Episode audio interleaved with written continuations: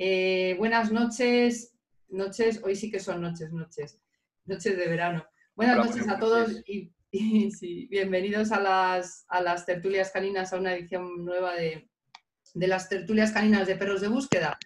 Esta noche hablaremos de, bueno, buenas noches a los de España, que es lo que comentaba hoy, hoy algunos más con pijama. Luego os voy a pedir que os, que os, bajéis la cámara para ver si lleváis pijama de la parte de abajo, las zapatillas, o si estáis en chanclas. Yo llevo pijama, sí, llevo, llevo.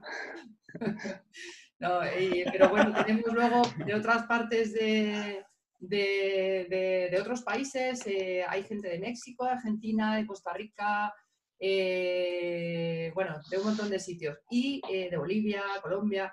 Y nos estaban comentando la hora que tenía, bueno, por allí es algunos sitios la hora de comer, en otros es por la tarde, así que yo creo que para todos no es mala hora, está, está bien. Y nosotros, pues, pues eso, buenas noches, ya hemos cenado y, ya toca.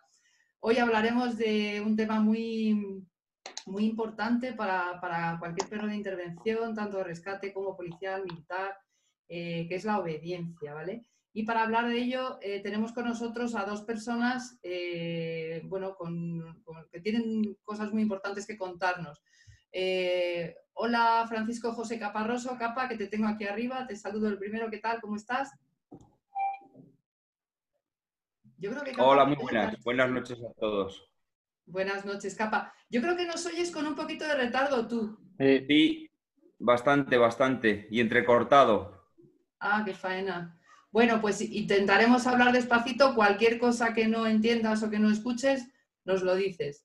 Eh, cuento un poquito, eh, Capa. Eh, bueno, te, voy a llamar Capa porque tú ya me dijiste una vez que nadie te conoce por, otro nombre que no sea, que no sea Capa. ¿No? Sí, al final, al final es lo que te queda. Te van llamando por un nombre y es lo que te ha quedado. lo elige la gente. Bueno, si el nombre es lo de menos. Bueno, pues CAPA, Francisco José Caparroso, es el presidente de la Asociación Nacional de Grupos del Perro de Salvamento, la NGPS. Eh, eh, es vicepresidente de formación eh, durante cuatro años de la, misma, de la misma asociación. Es una asociación de, he dicho, del Grupo del Perro de, Salvamento, ¿no? no sé si lo había dicho. Sí, sí. sí. Es formador de la UCR Rioja y presidente de la misma unidad durante ocho años. Presidente también de la Federación Riojana de, Grupos de Perros de, Grupos de Perros de Salvamento, la FRGPS, ¿verdad? Eso eh, responsable de unidades caninas de operativos de búsqueda de SOS Rioja. Eh, ha, estado clasificado para varios mundiales de la IRO. Eh, ha participado en Italia, en, el Mundial de Italia y de Austria y, durante, durante 12 años ha tenido una media de, rescates al año de unos 20, de unos 20 operativos de búsqueda de personas, ¿verdad? Sí, bueno, sí, sí, los ha tenido mi grupo, claro. Yo, bueno, yo he participado, por supuesto, pero... Sí, sí, sí pero eso es una cuestión de grupo. Bueno, claro, es que sin grupo no hay, no hay nada. No hay eh, historia. No hay historia. Pues, pues bienvenido, Capa. Nos alegramos mucho de tenerte por aquí. Es un placer. Un saludo, Capa. Y ya, nos conocéis también vosotros, que nos conocíais. Sí, no lo conocía. Ni yo personalmente tampoco. Luego hay gente con la que vas hablando un montón de, tiempo, y, pero no, no, no llegamos a vernos. Pero yo creo que dentro de poco vais a tener capa las jornadas, eh, las jornadas no. La, tengo por ahí una invitación pendiente que me hizo alguien que está por ahí por el, por el chat eh, para ir a ver una, prueba del AIRO que se va a hacer, la prueba que iba a hacerse ah, antes del confinamiento. Se iba a hacer en mayo, el 1, 2 y 3 de mayo en, aquí en La Rioja, sí. sí. Y, se hará, todos los años la Asociación Nacional hace, hace, organiza una prueba AIRO y una prueba abierta a nivel internacional para que venga gente de todo el mundo. Y bueno, pues cada vez lo hace uno de los grupos de la asociación, es el que se encarga del tema de la logística, la preparación de los escenarios y, de preparar todo lo que conlleva una prueba de esas características, claro. Y bueno, este año le tocaba a La Rioja, la anterior fue en, Asturias, ha sido también en Tenerife. Y bueno, así vamos rutando, vamos, vamos pasando grupos. ¿Pero la, vais a hacer? Que yo quiero ir. No, porque era el 1, 2 y 3 de mayo y el tema del COVID nos ha modificado la vida por completo.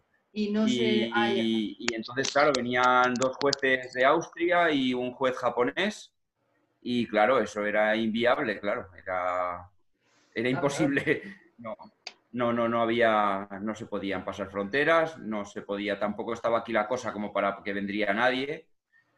Entonces, bueno, pues era un, era un follón y nada, se canceló todo, se suspendió todo. Nos dijeron de proponer otra fecha para este año, pero la verdad es que tampoco se sabía en octubre los rebrotes, el cómo, y hay mucha energía en la preparación de una prueba como para que luego se vuelva a cancelar otra vez. Entonces dijimos de hacerla en mayo del año que viene y este año, pues mira, pues pasarlo así y, que pase todo cuanto antes, pues Entonces, bueno, suspendida para el año que viene. Este año sí que vamos a hacer una prueba, una prueba de homologación de, con el reglamento de la asociación y se va a hacer en octubre en, Asturias y va a haber otra en La Rioja. Pero pues eso ya es con el reglamento de la asociación, que estrenamos reglamento y le hemos dado una vuelta para que sea, pues en nuestra opinión, bastante más eh, fundado en la operatividad y, bueno, aunque tenga su, parte de pista y de obediencia y ejercicios que tengas que cumplir, pues, pues bueno, pero que sea un reglamento progresivo en el cual no tengas la misma obediencia en el grado A que en el B, sino que... espera, espera, Entonces habrá, dos pruebas, habrá dos pruebas. En, octubre y, es posible que en el Puente de la Constitución en La Rioja. Vale, yo, yo quiero ir. Y se apunta todo. Sí, me gustaría mucho ir a verlo, hombre. Bueno, ¿y hay alguien a quien, a quien sí conozco, conocía ya personalmente hace ya unos añitos? Sí. Eh, Jesús, ¿qué tal? Hola, ¿qué tal? Un saludo a todos y gracias Isa por la invitación, ya sabes. Ah. Cuenta conmigo para todo. Claro que sí. Bueno, ya tendremos algo, ¿verdad? En septiembre por ahí ya sí. hay proyectos por ahí también. bueno, pues Jesús os cuento un poquito porque el currículum de Jesús eh, hizo ahí. Bueno. Tienes... Jesús es eh, guardia civil, está en el Servicio Cinológico del Pardo, en Madrid. dime algo, Jesús, si me equivoco, porque he hecho un pequeño resumencito. Vale, no, cuenta lo que quieras. Eh, bueno, pues allí, eh, allí has, trabajado en búsqueda de personas vivas en escombro, mm. has sido guía, instructor, también estás, eh, digamos, especializado allí también en el Cinológico del Pardo en detección de estupefacientes y explosivos. Sí. Estuviste desplegado en el terremoto de Haití en 2010 con perros de búsqueda de personas. Sí en 2018 eh, eh, fuiste certificado como guía canino por la Agencia de Protección de Fronteras Europeas, Frontex, eh, y ahora también has sido, digamos, titulado como instructor mm, internacional para nuevos binomios, ¿no? Después de un cursito de año y medio solo de duración. Nada más. Sí, al final salió en seis países diferentes y muy bien, genial, por fin. Alucinante. La verdad es que cuando ponías las, las eh, la formación que estabas llevando... es una pasada eso. Jesús, qué envidia. Tengo mi cuaderno de viajes, como digo yo, y al final eh, echas, echas hojas para atrás y dices, madre mía, la cantidad de, de campos, diferentes técnicas, que al final acabas compartiendo técnicas con tanta gente de otros países, que para mí es fundamental, otros países abrir un poco la mente y, aprender técnicas, a lo mejor pequeños detalles, pero que al final es una pasada. Tienes un repertorio de, de, recursos que al final te pones ante un perro y es que lo que hacías antes en una hora lo haces en 10 minutos. Ya te digo, no, y, has aprendido inglés. No, no, he tenido que aprender para ir. Claro, pues claro. No, claro, claro. Desde luego la, experiencia que has tenido que, pillar ahí es una pasada. me parece genial. Genial. Y, y, sigo en contacto con toda esa gente. Y hemos estado hablando hoy a través de WhatsApp, es una maravilla. Hemos estado hablando de, nuevas técnicas, que si láser, que si no sé qué. Al final es que no paras, porque cuando tú te aburres siempre llega, pues eso, un austriaco o un rumano que está dando vueltas a la cabeza y, te saca una nueva técnica y te pone a funcionar. digo, madre mía, ya me han sacado de, como digo yo, de la zona de tranquilidad, otra vez. no, pero genial, no hay nada mejor que, que, eso, lo que tú dices. El, el, estar con el, en contacto con el mundo encima ahora que es tan fácil, es. tan fácil, porque aparte de ir luego puedes mantener el contacto, encima verlo, En fin, bueno, pues eh, yo creo que vosotros dos, eh, y bueno, yo lo que puedo aportar en, mi, humilde experiencia como guía canino de, rescate durante 20, años que fui, eh, y bueno, y luego aparte de todo, es un tema además este de hoy el que me interesa muchísimo y la gente que sigue los grupos sabe que, que lo hablamos mucho, sale continuamente a colación, genera polémica y bueno, pues es un tema que yo creo que ya era hora de que, de que lo tratásemos aquí. Eh, quiero comentar un tema, ahora me voy a mirar el chat también. Eh, después de esta tertulia, lo comenté el otro día por el grupo de, perros de búsqueda de personas, después de esta tertulia de lo que hablemos y tal, mm, quiero abrir un día una sala, quiero probar, ¿vale? Una sala multitudinaria, que no sé cómo va a resultar, pero quiero hacerlo, una sala grande en la que nos vamos a reunir un montón de gente haremos previo apuntarse ya a ver cómo lo hacemos porque no sé, va a ser bueno, una, una, prueba y vamos a hablar de lo mismo que hoy, pero bueno, vamos a escuchar más puntos de vista y en base a lo que hemos hablado hoy, y bueno, saldrán también, me imagino que hoy preguntillas y tal. Vale, entonces, pues si queréis empezamos. Eh, ambos tenéis mucha experiencia en el tema de, la obediencia. Eh, entonces, si queréis, empezamos a hablar de, directamente de, de, lo que es en sí el tema de, bueno, la pregunta, eh, primero os hago una pregunta muy genérica. ¿Obediencia en el perro de intervención? De intervención se refiere perro de rescate, perro de... De servicio. De servicio, bien. Bueno, sí, porque podemos también incluir incluso a, perros de otras especialidades, ¿vale? Perros de asistencia, perros de, o perros de alerta médica, o perros de búsqueda de especies animales. ¿Obediencia sí o no? Ah, perdón, Jesús, Jesús, Jesús, No, digo, ya tan ah. rápido así y acabamos el vídeo. En absoluto. Obediencia. por supuesto. bueno, pues, por, supuesto. Por supuesto. Yo también lo creo. Yo sí que creo que es muy importante la obediencia en un perro de intervención, pero también es verdad que tiene que ir eh, dentro de un método de trabajo.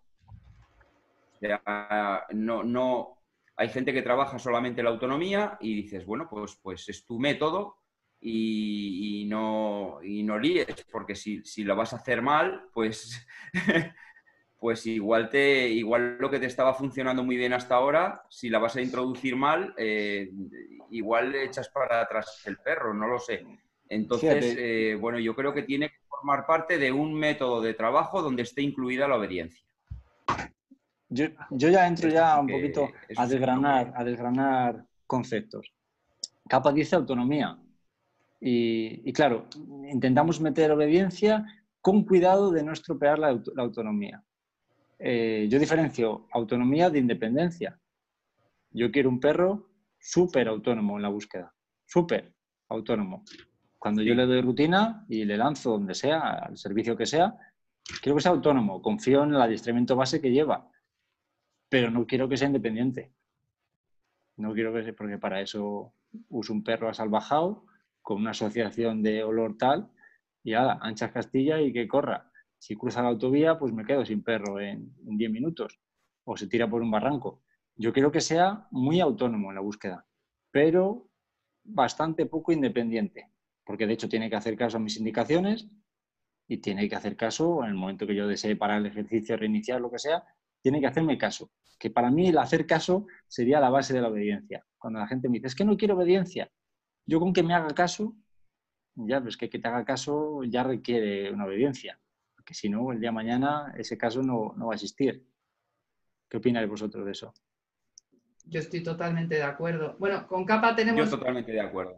Sí, a ver, es que yo creo que lo que primero que también habría que, eh, claro, es que tú has hablado de, términos diferentes, independencia, autonomía. A veces hablamos de lo mismo y con distintos términos. Pero yo creo que también es verdad, en esto yo creo que los tres estamos de acuerdo en cuanto a que es absolutamente necesario que cualquier perro de trabajo tenga una obediencia, eh, un control. Mm, y, luego, bueno, luego depende de la especialidad eh, las necesidades que tengamos. Porque lo que tú comentabas, Jesús, eh, el perro tiene que tener una autonomía, no tiene que ser independiente. Vamos, que el perro tiene que trabajar libre, sabiendo lo que tiene que hacer, porque previamente tiene un entrenamiento muy férreo. Eso es. pero también a lo mejor tiene que saber trabajar, eh, pues por ejemplo, registrando una zona o lo que sea, enviado, ¿no? Dirigido como... Pero, pero te repito, autónomo, de Sí. manera autónoma, dirigido, pero independiente para nada. Para nada, porque al final, in- una, una cosa es la independencia, yo soy muy radical en los conceptos. Autonomía, por supuesto, 100%. Independencia, no.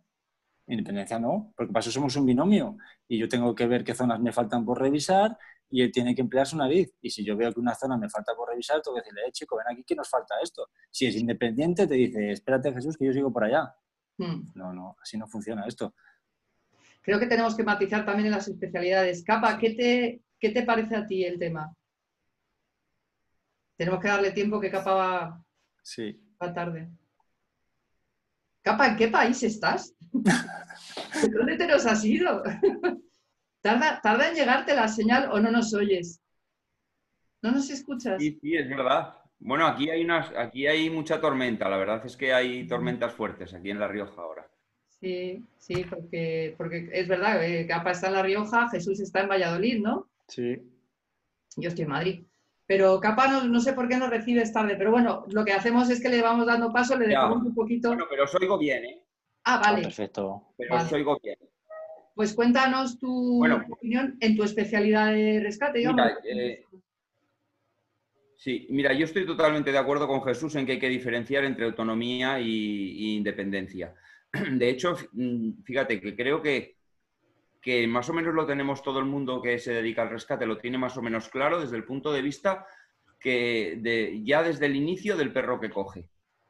No vamos a trabajar como en la caza, por ejemplo, con perros independientes que van solamente pensando en su nariz y corriendo por el campo. No vamos a coger eh, un pointer por mucha nariz que tenga o no vamos a coger un setter por mucha nariz que tenga. Estamos cogiendo perros ya desde inicio que sepan trabajar en equipo. O sea que, que ya cogemos un Malinois, ya cogemos un Golden, ya cogemos un Labrador, ya estamos ya desde base, eh, ya, ya se ha decidido que, que el perro no tiene que trabajar de forma independiente, puesto que entonces eh, el punto de vista del trabajo del binomio o, de, o del trabajo de búsqueda en equipo eh, ya se, se, va a hacer puñetas, o sea, no, no tendría ningún sentido. O sea, que ya cogemos perros que tengan la capacidad de trabajar para el ser humano, pero en equipo, perros más, eh, más tipo de pastoreo, ¿eh? o más cobradores, o más que tengan una relación más estrecha con el ser humano y que no vayan tanto a su instinto, aunque también porque nariz les sobra a todos, ¿vale? Pero, pero ya cogemos ya ese tipo de perros, con lo cual ya queremos un trabajo en equipo y ya queremos eh, luego fomentar una grandísima autonomía, en eso estoy totalmente de acuerdo, pero a partir de que tú le digas que tiene que eh, es. trabajar autónomamente. Eso es, Eh, para eso pero, tenemos claro, una rutina de partida. Eso es, eso es. Entonces, todas esas rutinas de partida ya le van a decir al perro si va a ser un, un envío hacia adelante para ponerlo en un punto determinado para que a partir de ahí le sea mucho más fácil coger los vientos o, o- o simplemente va a ser un busca y a partir de ahí no tiene que volver el perro hasta que o le llames o haya batido la zona que, que tú consideras, ¿no? Entonces yo creo que sí, yo creo que eso es, que independencia no, porque cogeríamos otro tipo de razas, ¿eh? y autonomía sí, autonomía mucha. Y, y yo creo que sí que es la base, ¿no? El perro tiene que, tiene que trabajar autónomamente, pero sí que es verdad que tiene que tener eh, un vínculo contigo fuerte y, eso lo crea la, la obediencia y, y tiene que, y también la obediencia crea un- una forma de comunicación con el perro. Totalmente. ¿Para qué? Porque nosotros en, en- en rescate, como trabajamos, es eh, mm, con el perro alejado de nosotros durante varios minutos. Con lo cual, el perro está a 200 metros de ti, 4, 5, 6, 7 minutos sin verle, tú oyes la campanilla o lo ves por el GPS, pero él tiene que, él tiene que trabajar de forma autónoma, ¿vale? Y, pero siempre controlada. Siempre controlada. ¿Por qué? Porque no, Disculpad que está moviendo el Un perro independiente, esto de la batería cada vez dura menos. Disculpadme. Ah, perdón, no. No, Ya no, es que no, no va bien. Vale. Se eh, fatal de todas maneras, ¿eh? Ahora, no sé qué ha pasado. Bien, bueno, decía que, la diferencia es eso, ¿no? Cuando que en, la disciplina que nosotros hacemos de búsqueda, por ejemplo, en grandes áreas, donde, donde el perro lo tienes trabajando de forma autónoma, cuatro, cinco, seis minutos sin verle y a 200 metros de ti, el perro tiene que, em, tiene que tener un vínculo grande contigo, porque, porque no puede... Eh, no puede estar a esa distancia sin que tú le veas ni le controles, él tiene que tener la suficiente autonomía como para trabajar solo, pero a la vez no irse hacia otros instintos que en ese transcurso le parezcan más, más chulos, ¿no? O que le interesen más en un momento determinado y el perro se pire o... No, no, no. Si el perro está eh, con un vínculo grande contigo, siempre te va a tener de referencia.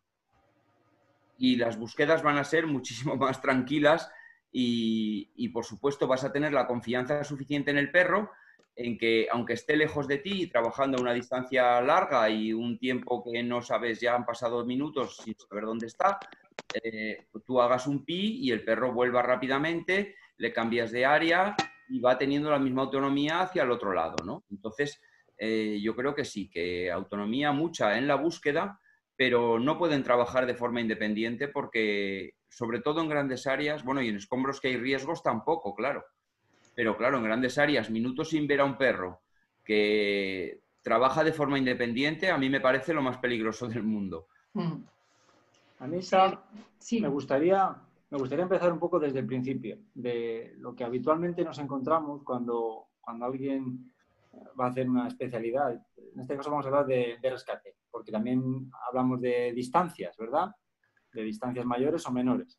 Y muchas veces se confunde el tema de distancia con autonomía o la independencia. Pero trabaja lejos o trabaja cerca y muchas veces lo confunden con que sea dependiente o no. Eh, y les preguntas, ¿tiene algún tipo de obediencia el perro? Y te dicen, no, es que no, no la necesito. No la necesito porque, porque no quiero estropear esa, esa autonomía. Esa, una vez que doy la rutina, la verdad que el perro tiene que, al contrario que dice capa, tiene que responder exclusivamente a sus instintos y, al adiestramiento que lleva de base.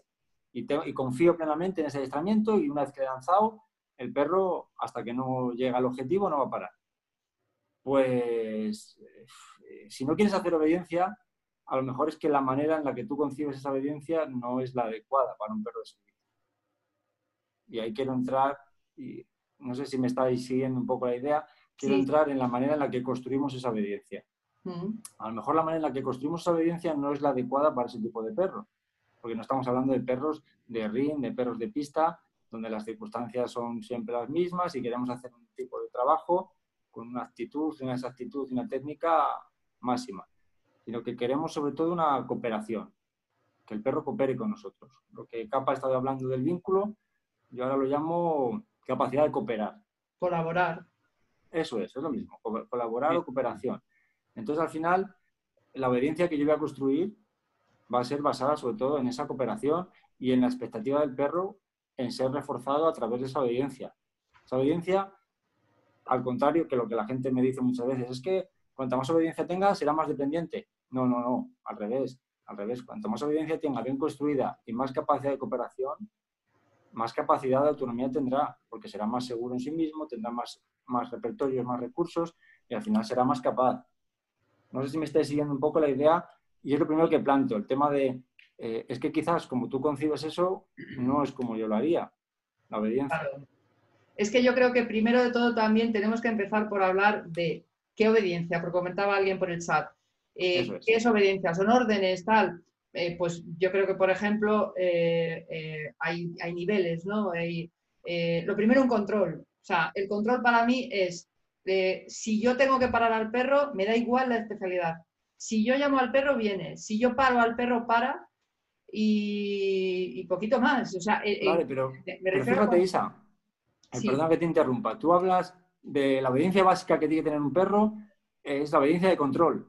No, o sea, primero ser capaz de pararlo, ser capaz de, frenar algo que has lanzado o algo que el perro está haciendo, ¿verdad? Sí, para mí es básico en cualquier... Primero, pues ahora vamos a estudiar un poco. Estamos hablando que para ti lo básico es lo más, lo más lo, que va más en contra del instinto del perro. Parar algo que, él quiere hacer. Entonces, al final, lo que para alguien es tan básico no es tan básico para el perro. Es que quizás es más fácil para el perro eh, hacer un fus, un, ejercicio de acompañamiento al lado, o un quieto, o, un ladrar a la orden, que lanzarle a morder a un figurante y pararlo a la carrera. Y eso es control. Entonces, al final, el control no es la obediencia básica. No, no, la obediencia básica, podemos hablar a lo mejor de un quieto. Quedarse quieto. Obediencia básica, no. Yo digo control. O sea, para mí, primero control, luego, luego sigo, pero, pero para mí cualquier perro, de lo que sea, necesita un control. O sea, el control es ese, o sea, tener un control sobre el perro, ¿vale? Eso es un poco para explicar eh, lo, que estamos hablando de obediencia para quien a lo mejor no sepa eh, a qué nos estamos refiriendo, porque a lo mejor hay quien piensa que obediencia es eh, sienta tumba, dame la patita o tal, no. O sea, hablamos de obediencia en cara al trabajo. Entonces yo, para mí, primero empieza por un control y luego, dependiendo de la especialidad, ya pasa a unas determinadas órdenes, digamos, eh, que necesitan. Más específicas. Claro, como por ejemplo un direccionamiento. Eso también es, una, es un trabajo. Sí, pero ya sabes que a mí me gusta siempre desgranar todo.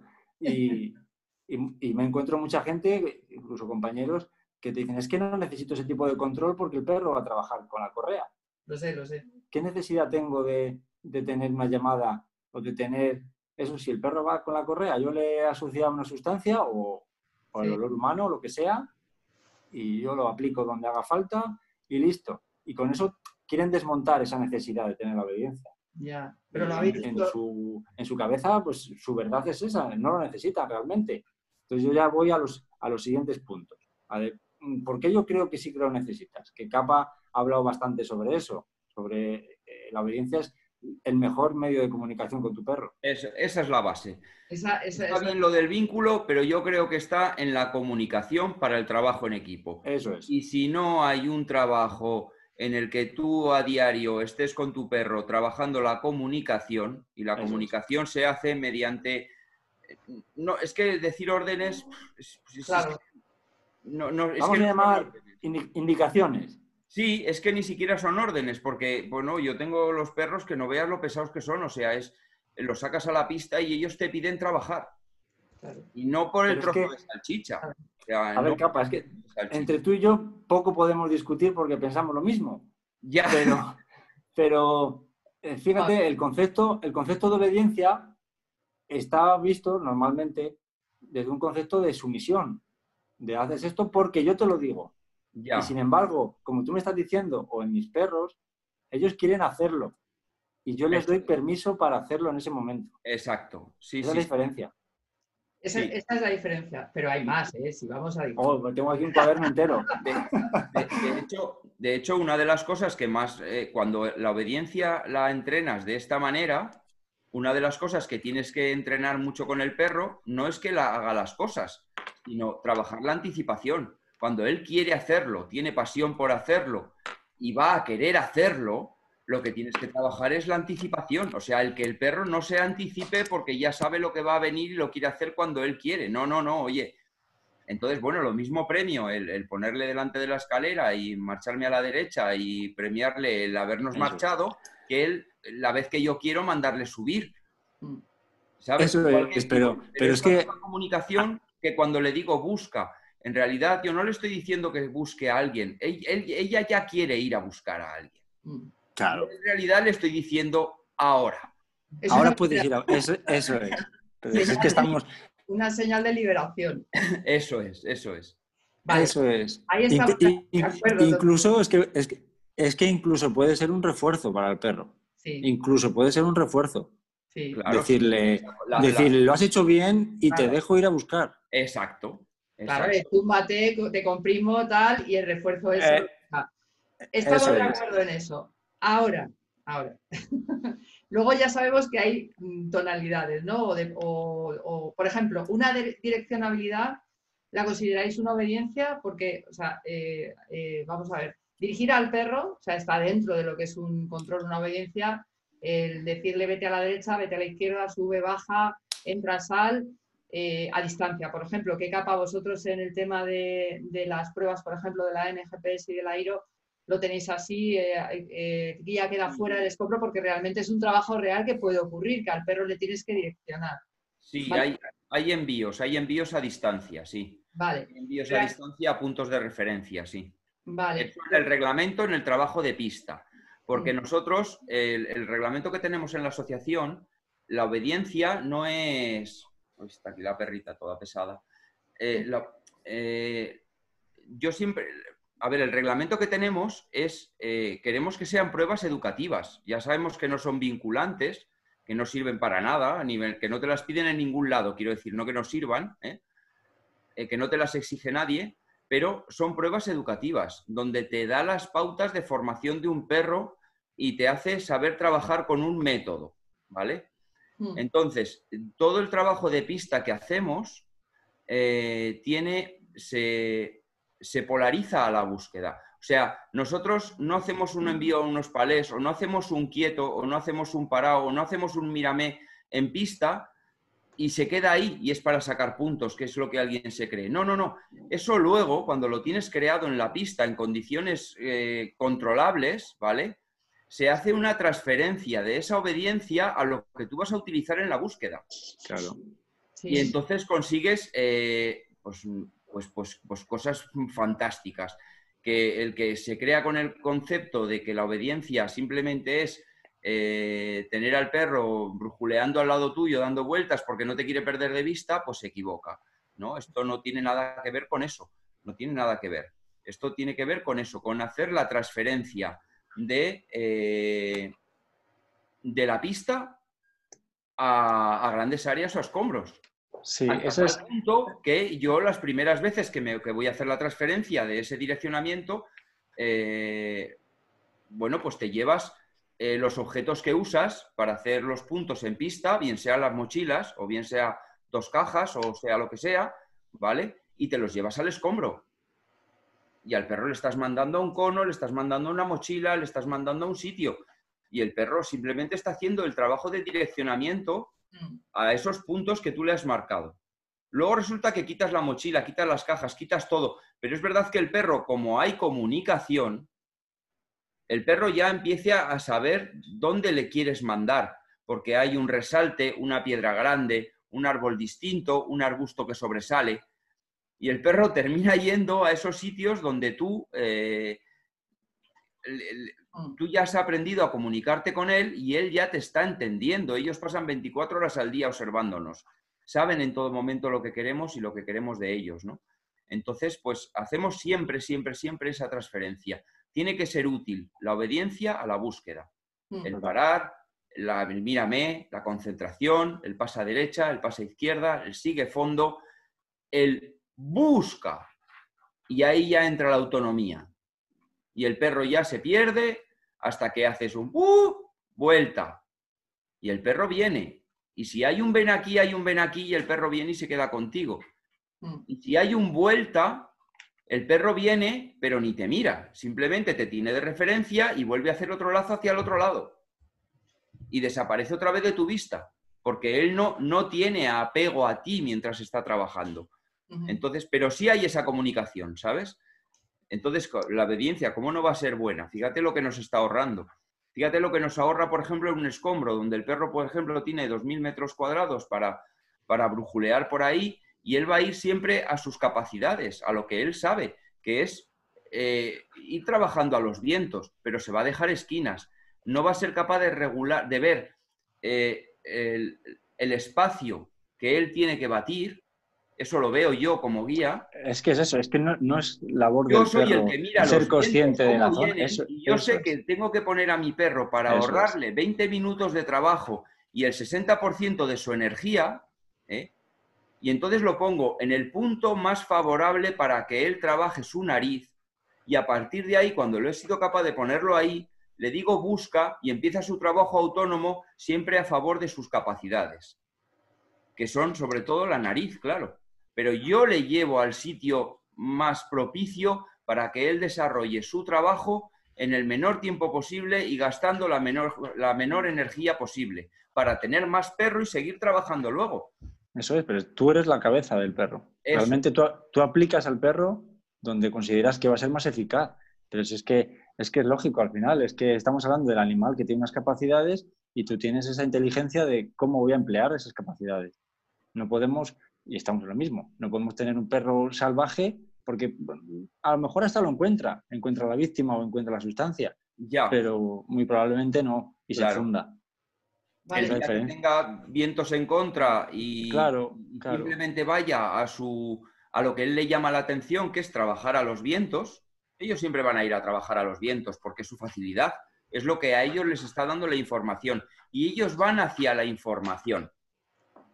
Entonces, claro, igual le tienes que mandar hacia el otro lado para que coja toda la información que no es capaz. O sea, yo qué sé, si estoy en el medio y viene eh, el viento de la izquierda, eh, el perro va a trabajar solo el lado de la derecha. Luego, igual sí que se va unos metros o no sé qué, pero coño, pues llévalo a la izquierda, a la primera, y él va a trabajar siempre recibiendo toda la información posible. Bueno, no sé, a mí me parece tan. Me gustaría, Isa, hacer sobre lo que ha dicho Capa también al principio, de eh, un poco en defensa del trabajo de pista, de qué sentido tiene ese trabajo de pista para, para testar las capacidades de un perro que luego va a ser de rescate en, en campo o en catástrofes en defensa del trabajo de pista, eh, lo primero, el alegato que normalmente tengo yo es, eh, si no eres capaz de hacerlo con tu perro en una pista donde todas las circunstancias, el estrés puede ser más alto o más bajo, pero está controlado, eh, los actores están controlados, no va a aparecer nadie por ahí gritando ni cambiando de bomberos cuando no tiene que ser, es una pista. Si no eres capaz de hacerlo ahí, prepárate cuando llegues a un escombro y le digas a tu perro quieta, quieto, y si no eres capaz de tener un quieto, digamos, de 3, 4, 5 minutos en una pista donde todo es feliz, prepárate para hacer eso cuando estés en el trabajo. Y el perro esté nervioso, tú estés nervioso, eh, haya gente gritando por detrás. Y ya hablamos de un quieto, pero vamos a hablar de algo más, más serio. Pues, eso, eh, mordidas y demás. Imagínate, si no, eres si no eres capaz de hacer un trabajo de una película, una película, imagínate hacerlo de verdad. Estoy totalmente de acuerdo. A ver, partiendo de la base eh, de que estoy totalmente de acuerdo con esto, que es algo que yo llamo también el control, digamos, en cuanto a que yo sea capaz de, por ejemplo, lo que tú dices, dejar a un perro, a un perro inquieto, así. Voy a entrar un poquito en un tema que sé que siempre suele generar polémica. Y yo ahí, eh, a ver, estoy de acuerdo en que se puede hacer de la manera que está comentando Capa. Eh, me parece una manera muy válida, sobre todo me parece una manera muy válida porque da resultados. Y esto, como dijo alguien en su día hace muchos años, si te funciona, chico, utilízalo, no hagas daño al perro y estas cosas. Claro, dentro de unos márgenes de claro, Claro, pero, pero bueno, que eso hay maneras de trabajar, hay, hay, digamos, distintas maneras de trabajar. Yo, por ejemplo, en mi experiencia con el tema de la búsqueda de personas, que es lo que he hecho, eh, tanto en escombro, sobre todo en escombro, es lo que más he hecho. Eh, sí, eh, no creo para nada, yo, yo, que haya necesidad. Es más, no me gusta demasiado el hecho, o sea, de trabajar, por ejemplo, con, ese, con esa obediencia a ese nivel, digamos, de, direccionabilidad de enviar al perro a un punto, como comentaba Capa, ¿vale? Hacer un, envío directo, ¿vale? Hacer un envío a tira, tira, un envío hacia adelante, tira, tira, tira, tira, para buscar. Como por ejemplo si se hace eh, también en, búsqueda de, de, explosivos, en estupefaciente, que se ha visto incluso un perro con un walkie trabajando eh, con las órdenes del guía, dándoselas en el oído, diciéndole tira, tira, tira, tira, para, eh, derecha, izquierda, busca. ¿Vale? Es una manera de trabajar. A mí, personalmente, en el escombro, sobre todo, y en grandes áreas también, eh, no me parece que sea necesario, por una sencilla razón, porque a base del entrenamiento que yo he hecho con el perro, o sea, yo voy a llegar a tener una, direccionabilidad del perro. Yo soy capaz de, de, trabajar con el perro y decirle, entra aquí, sube allá, baja aquí, pero no a un nivel, digamos, de prueba, o sea, no a un nivel de, de, esa exigencia, sino a un nivel más natural, que a mí me gusta mucho más. Eh, voy a ser capaz de trabajar. Eh, todo esto, claro, estamos hablando de un entrenamiento, vosotros lo sabéis, no es entreno una vez al mes, no, es un entrenamiento muy duro. Y es continuamente estar con el perro, colaborando, como tú decías, Jesús, de manera que el perro está entendiendo lo que yo le estoy pidiendo, sabe lo que tiene que ir a buscar, con eso ya tengo la autonomía hecha, da igual lo que haya, el perro va a ir a buscar lo que, lo que yo quiero. Y cuando yo quiera dirigirle, le voy a dirigir, no le voy a, no le voy a mandar el escombro y le voy a decir, eh, tira para adelante y para y busca, no, voy a hacerlo de, otras maneras. ¿Y cómo lo hacíamos nosotros? Pues muy sencillo, a través de los entrenamientos continuos sabíamos cómo era nuestro perro. Había perros que directamente llegaban al escombro y les gustaba a lo mejor hacer una ruedecita alrededor en una medida de lo posible. Por supuesto, hablo siempre con un control de decirle, hey, chico, vuelve y vuélvete para este lado, ¿vale? No es una direccionalidad estricta. Eso, es lo que quiero explicar. Sí, la, diferencia, Lisa, es que, eh, según lo que estás hablando, tú construyes esa capacidad de direccionar a través de expectativas. ¿Por qué el perro va a la derecha cuando tú levantas el brazo de la derecha? Porque ha encontrado un figurante en esa zona o ha tenido un tipo de refuerzo. Esa es una manera. Esa es una manera. la manera, la, manera que tú llamas. trabaja con posibilidades de éxito, claro. Eso es. Esa es la manera que tú llamas natural. La manera eh, en la que necesitas repeticiones y el perro encontrar la derecha, mañana a la izquierda y pasa otra vez en la derecha y tal. Pero también se puede construir, como dice Capa, utilizando referencias y comunicándote con tu perro y, y decirle, por haber ido ese cono, a la vez que yo levanto la mano, te mereces un premio que yo te doy. No necesito eh, ventajas de esa manera de construcción, que no necesitas tener un perro que ya está buscando en escombro. No sé si me entiendes. Puedes construirla desde base, incluso con un cachorro, a través de otro tipo de trabajo, que el día de mañana, cuando tú estés en escombro, va a ser más natural. No, no va a haber esa obligación. Vas a levantar la mano derecha y el perro va a decir, hostia, esto significa que yendo a la derecha puedo encontrar un tío. Sí, eso sí. Pero bueno, yo es que parto de la base que para trabajar en escombro mm, para poder ir a buscar en escombro tengo que haber entrenado mucho en escombro. A mí lo de cambiar al perro porque me hace caso y tal no me vale porque hay mucho más de que el perro vaya a la izquierda o a la derecha, pero eso es otro tema. No sé, es, eh, el tema yo creo que es el que siempre ha generado esa polémica, sobre todo porque luego está, es que aquí hay muchos, muchos tintes, ¿vale? no es blanco y negro. Es que tenemos gente que, como tú comentabas, Jesús, dice que la obediencia no la necesita porque el perro pierde autonomía. Eso pasa en todas las disciplinas. Y como estáis diciendo, o sea, si pasa eso es que no lo estás haciendo bien. O sea, tú tienes que hacerlo bien porque la obediencia es que, o sea, un perro que no quiera trabajar y colaborar contigo en obediencia es que algo no está funcionando bien. Y, si y, y ahí voy, o sea, hay problemas con, con, con estas eh, obediencias o este, el, el establecer, digamos, un, un, sistema de entrenamiento con una obediencia férrea, como no se haga bien, aparecen problemas gordos. Pero es que, aquí, ahí tienes la clave. Cuando has dicho obediencia férrea, es que mm. puede ser férrea, pero de diferentes maneras. Puede ser una obediencia súper estricta a través de expectativas, de conseguir premio o no tener esa opción de conseguirlo. O puede ser súper estricta a través de, la evitación, al miedo, de, de, tener una expectativa de decir, uff, como no lo haga, me viene el zapatazo. Yo creo que ese es el... No, no me refiero. No, pero no me refiero a eso. No, pero que puede ser igual de férrea de las dos maneras.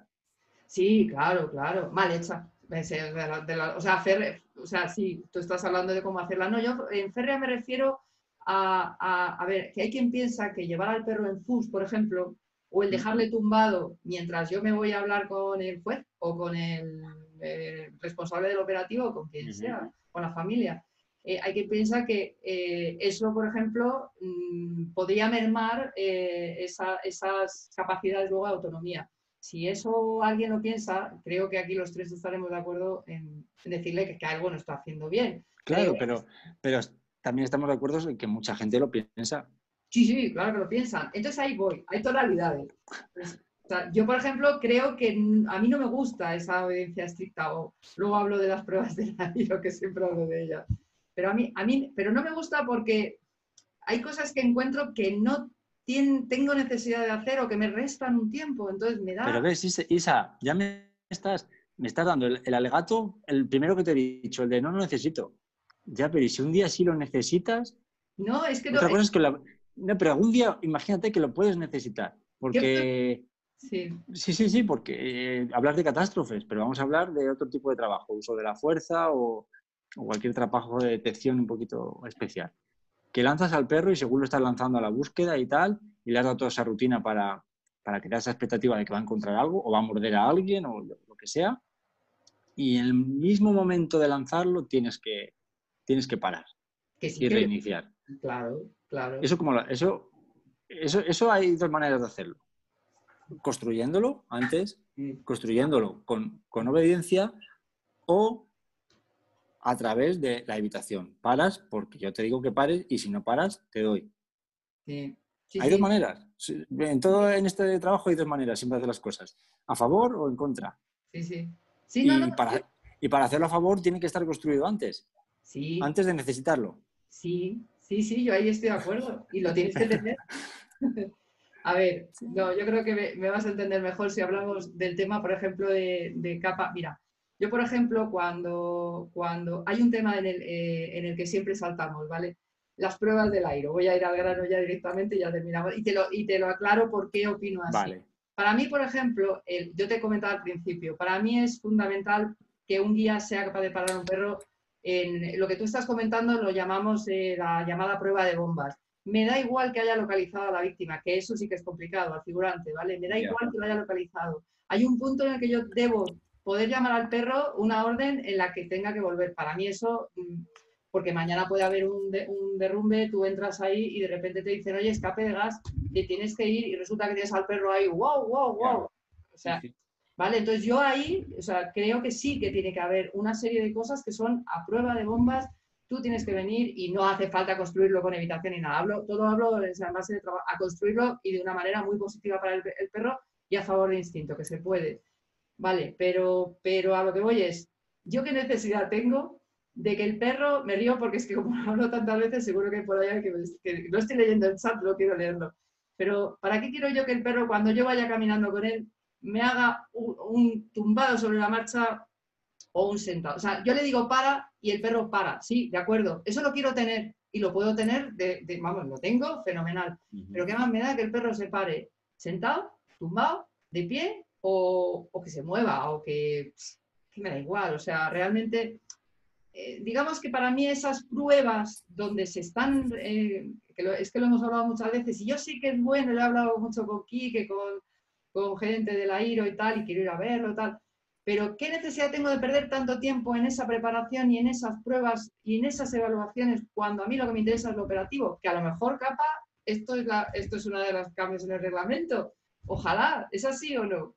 Bueno, eh, nosotros hemos hecho un cambio de reglamento donde se han hemos conseguido, bueno, hemos intentado hacer una, una prueba de obediencia igual más operativa y sobre todo más progresiva entre el grado A y el grado B, para que sea el camino y que sean educativas, ¿no? Y que sea la manera de funcionar y la forma de hacerlo.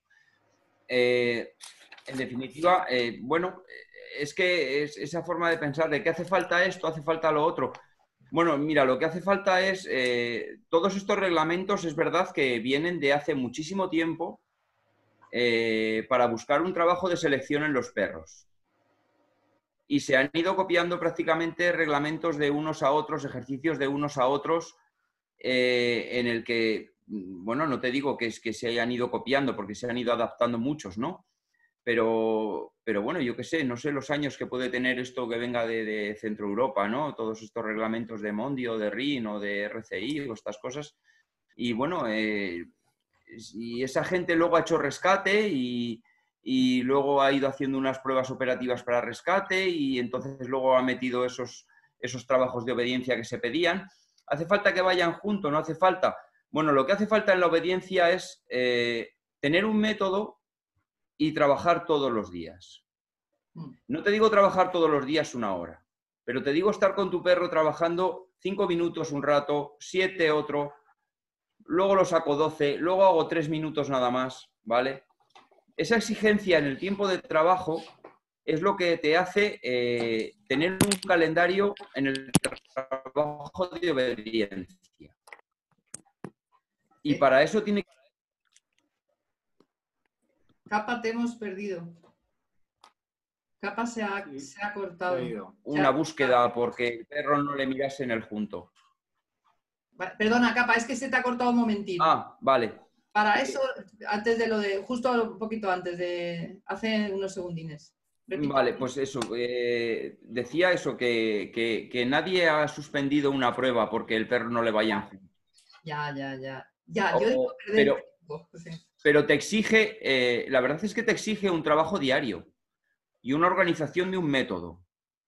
Y, una organización de un método también por objetivos y por expectativas. Quiero decir que, que tienes que saber qué tienes que hacer esta semana, la que viene y la siguiente, y cómo encadenar y cómo volver atrás y cómo recuperar y cómo volver a hacer. O sea, esto es un trabajo constante, ¿eh? donde los que trabajamos eso, luego trabajamos igual las búsquedas. Quiero decir que Y resulta que, mira que he estado en, yo qué sé, en, París, en, Italia, en, Eslovenia, en Austria, en, todos los sitios que te quiera decir, en Bélgica. Y curiosamente, eh, los perros que mejores búsquedas hacían eh, no eran los que tenían malas obediencias. ¿Por qué? Porque al final el trabajo con el perro es el que te da el conseguir esos resultados. Y lo mismo en la búsqueda que lo mismo en la obediencia.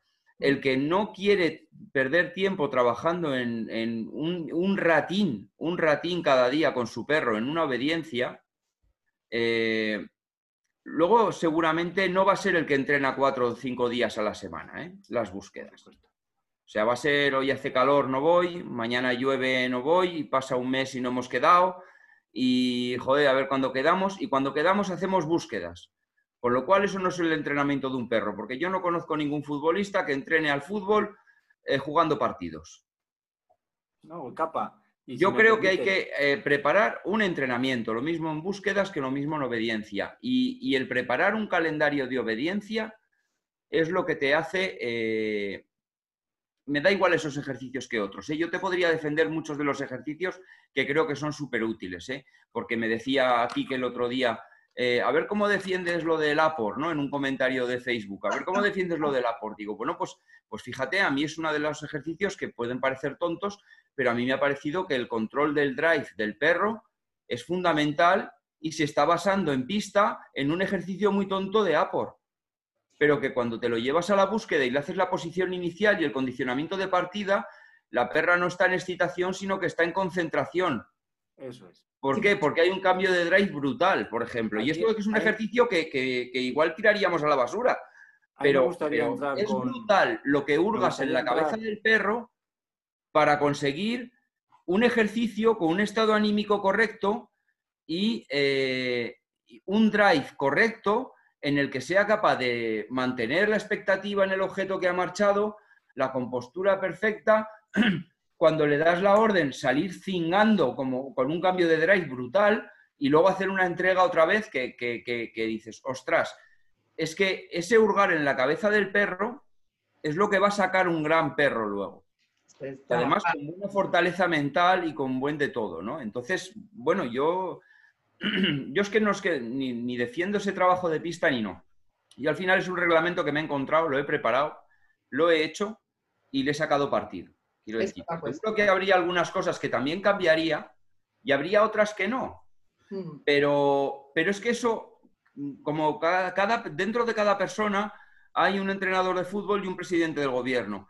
Y también hay un entrenador de perros el cual cada uno va a tener el mejor reglamento de obediencia para él. Pero esto se llega por consenso de todo el mundo. Y esos son los ejercicios que hay y que han quedado. Y o, estás o no estás, quiero decir, porque si no, cada uno tendría su propio reglamento de lo que a él le parece importante. Y no se estandariza, no, no se haría estándar el trabajo. Lo cual pues, me parecería un error. Mm, capa sobre el tema de, hablamos de, la IRO, que tiene su, reglamento de, obediencia básica para después ser aplicada en la búsqueda. Me gustaría hablar de, hemos hablado de Frontes, la agencia Frontes, los estándares que exige. Eh, como base, como principio, exige una obediencia, una obediencia común a los perros que van a ser perros de, uso de la fuerza o perros de patrulla y perros detectores. Y ya diciendo eso, mucha, mucha gente se tira, se tira de los pelos, porque dicen, es que no es necesario que el perro de patrulla tenga la misma obediencia que, el perro de detección. No, el perro de patrulla puede tener más adelante mucha más, pero la básica, la mínima, como decías tú, Isa, la necesaria, es la misma. Y ahora vamos al nivel de la básica. El nivel de la básica estamos hablando de un ejercicio al lado, de un quieto, de una llamada, de un ladrido a la orden para el tema de rescate, de una capacidad de ser transportado en brazos. Y, y puedes decir lo, que me has dicho antes. ¿Para qué necesito eso? ¿Para qué necesito que el perro sea capaz de aguantar un ejercicio de junto durante 13 minutos? Pues es, para mí es fundamental, porque a través de ese ejercicio, yo cuando ejerzo de instructor, puedo medir la capacidad del perro de gestionar la, frustración, de gestionar el estrés, porque ese ejercicio va enlazado con otro donde antes quizás eh, le he pedido un ladrido, después un junto, lo que decía Capa, encender y apagar los drives.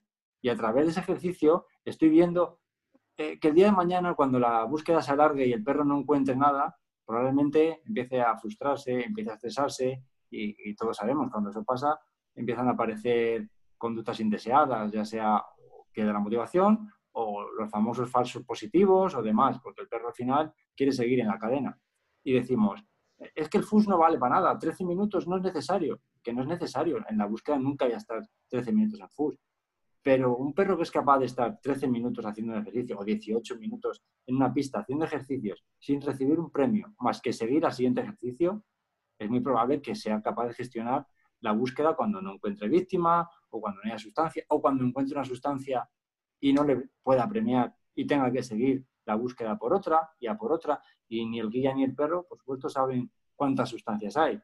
A través de esa obediencia puedo ver eh, esa capacidad desde hasta dónde llega el perro, hasta dónde llega la cabeza y qué capacidad tiene el guía de encender, apagar y gestionar ese estrés, porque también es trabajo del guía. Eh, sí, pero no hace falta. o sea, yo creo que, es que en realidad yo creo que lo que estáis comentando, estoy totalmente de acuerdo porque yo además ahora estoy haciendo competición de obediencia de competición, algo que no habría hecho en mi vida y eh, obediencia deportiva. Eh, y, resulta que me, ha enganchado, me ha enganchado porque me gusta mucho precisamente por lo que estáis comentando, por lo difícil que es construir a ese perro de manera eh, equilibrada, que no lo comprimas demasiado, que sepas cómo enchufar y desenchufar, que no se frustre, todo eso está muy bien. Que en realidad yo creo que el resumiendo es que es trabajar con tu perro. O sea, que el perro de, narcóticos, de explosivos, de rescate, de lo que sea, no es un perro al que llevo, como pasa muchas veces, a, la intervención sin haber entrenado nada o solamente habiendo entrenado un poquito, haciendo tonterías de, venga, escóndete y te voy a buscar. No, o sea, yo creo que ahí, ahí digamos, radica la mayor parte del problema de quienes piensan que, la obediencia no es necesaria o que a lo mejor confunden cuando algunos decimos que no es tan necesario todo eso.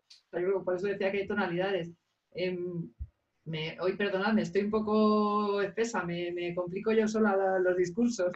No, sí, sí. Al, final, al final muchas veces eh, es que volvemos a lo, básico, a lo de no lo necesito. Y es que, no, realmente no lo vas a necesitar, seguramente. Seguramente porque al final, dentro de, las circunstancias, eh, los operativos, o sea, alguna catástrofe, están medianamente controlados. Bueno, medianamente. Pero el tema es que es, lo primero, una manera de ver las capacidades del perro, de ver qué tiene, el, como decía Capa, ver qué tiene el perro en la cabeza, ver qué, qué, relación hay con su guía, si el perro el día de mañana cuando lo lance al monte va a cooperar o va a ser autónomo independiente a las dos cosas a la vez, o va a ser autónomo y va a responder a las indicaciones. Eso lo puedo testar a través de la obediencia, una obediencia de pista, porque para eso estamos midiendo, eh, la obediencia no es simplemente que lo haga, es que lo haga con actitud que lo haga con esa actitud y que lo haga, vamos, eh, y que lo haga una técnica. Eh, si, en algo puedo ser un poco más, más transigente, sería en el apartado de la técnica.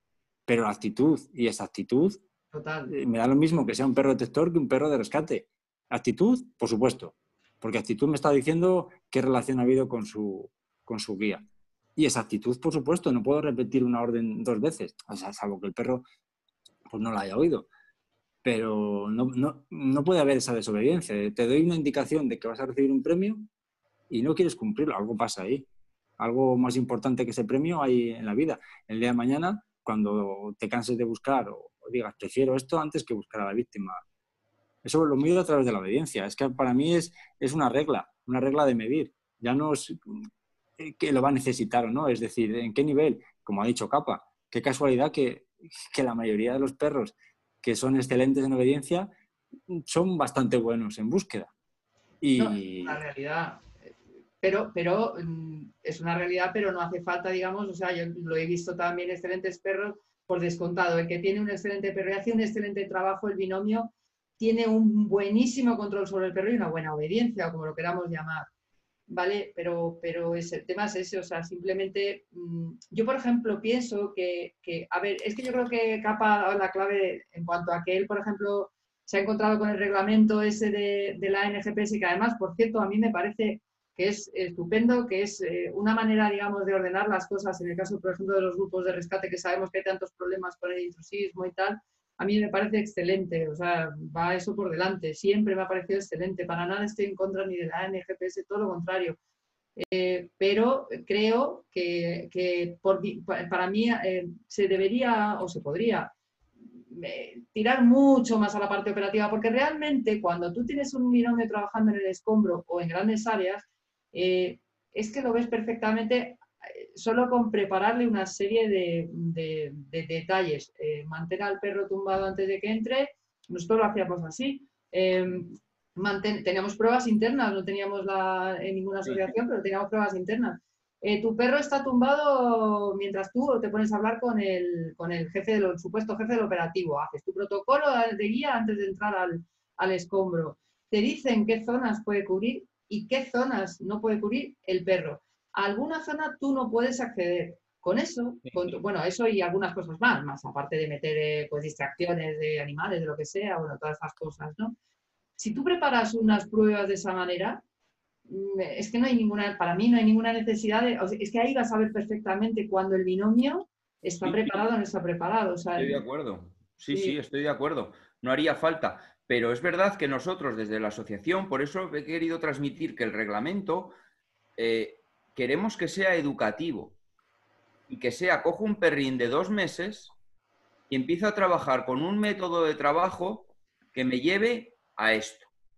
¿Y por qué lo separamos en pista? Porque si en pista eres capaz de estar haciendo un trabajo con el perro de retirada de la víctima, de quédate aquí tumbado que voy a hablar en el operativo, son mierdas de la cabeza que le estás quitando al perro en el escenario de la búsqueda. Mm. Y es que no, claro, el perro que ha salido bien porque era un perro guay, pues muy bien. Pero claro, ¿cuántos perros no nos hemos dado cuenta de que los hemos dejado al 40% de sus capacidades?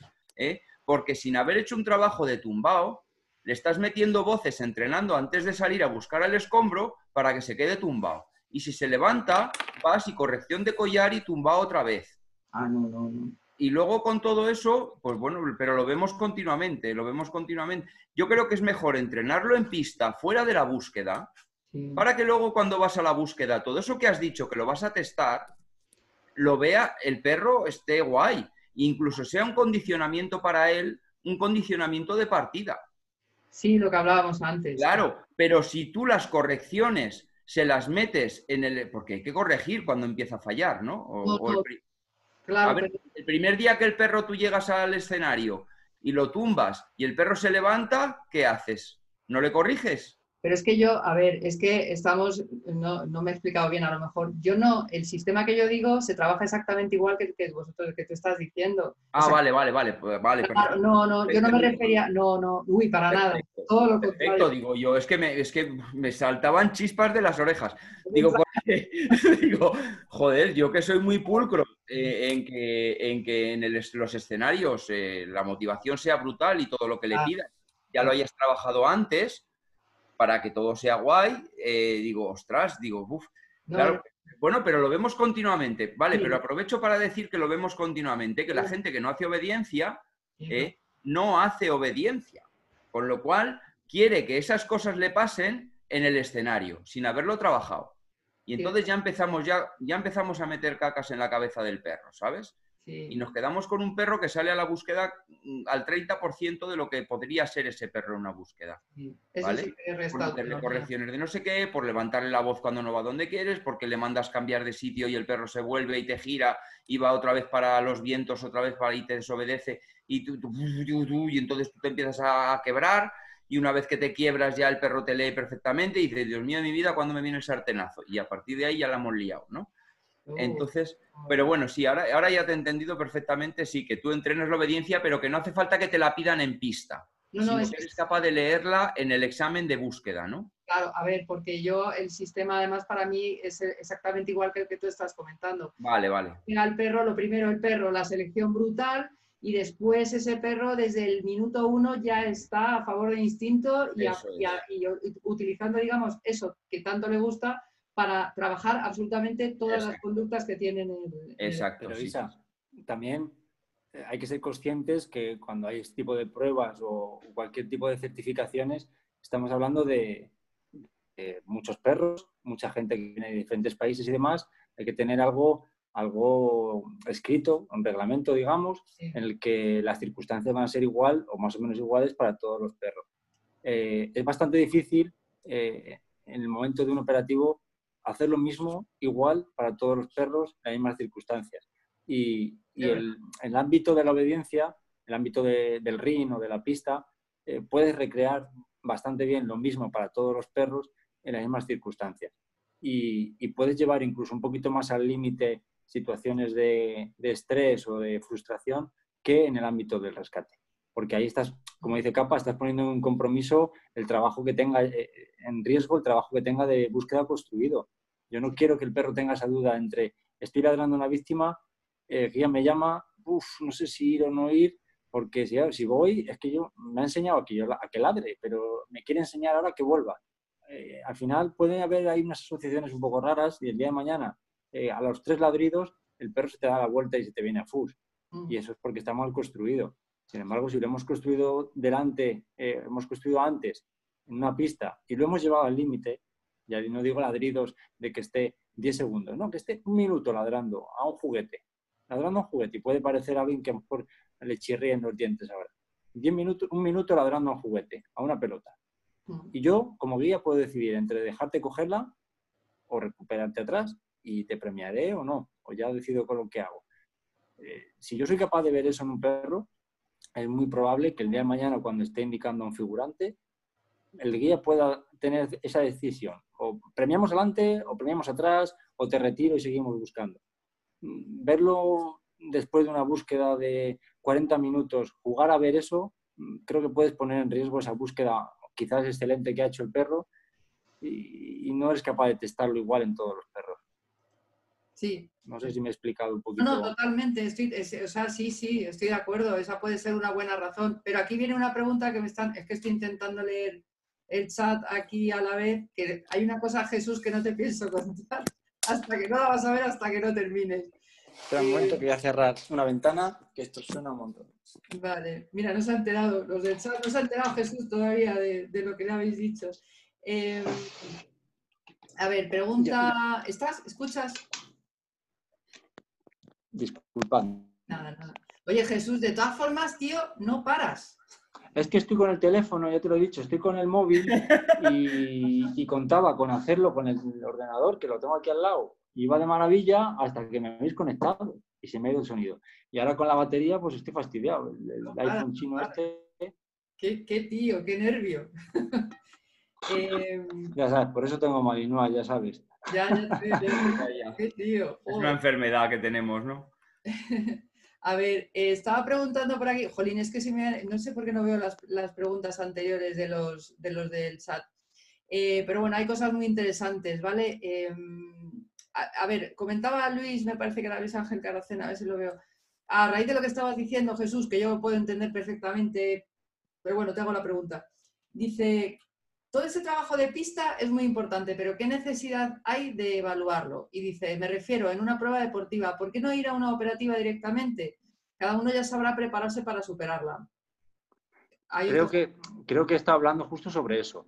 Mm. Sobre, eh, estamos hablando de una prueba y, si me vienen, como el último curso que estuvimos, 23 personas de diferentes países, tengo que tener las mismas circunstancias para los 23. Y, incluso ¿eh? yo como instructor podría decidir, te, doy una zona de tantos metros cuadrados donde no hay ninguna víctima. Eh, porque me interesa ver esa capacidad del perro, esa capacidad del binomio de decidir que la zona está limpia. Tú sabes, Isa, que es uno de los trabajos más complicados una catástrofe. Imagínate decir que ahí no hay nadie. Mm. debajo de ese escombro. ¿Y, cómo podría testar la indicación de ese perro, la capacidad de, designación? Tendría que hacerlo en unas circunstancias controladas, ya fuera un zulo de designación, un pasillo con diferentes estímulos, con comida, como quisiera. Podría hacerlo así, ¿verdad? Podría testar la capacidad de búsqueda por separado y después la capacidad de indicación. Mm. Podría hacerlo. Sí, claro, es que se podría. Eh, lo que pasa es que, claro, hay que hacer una criba, ¿no? De alguna manera, ¿verdad, Capa? Bueno, es que, claro, es que es lo que pasa, pero es que, mira, ¿sabes lo que ocurre? Que en todos los ámbitos de la vida te vas a encontrar eso. Eh, nadie está de acuerdo con lo que se estudia en octavo de GB. Perdón, ya no hay, de la ESO. ¿Eh?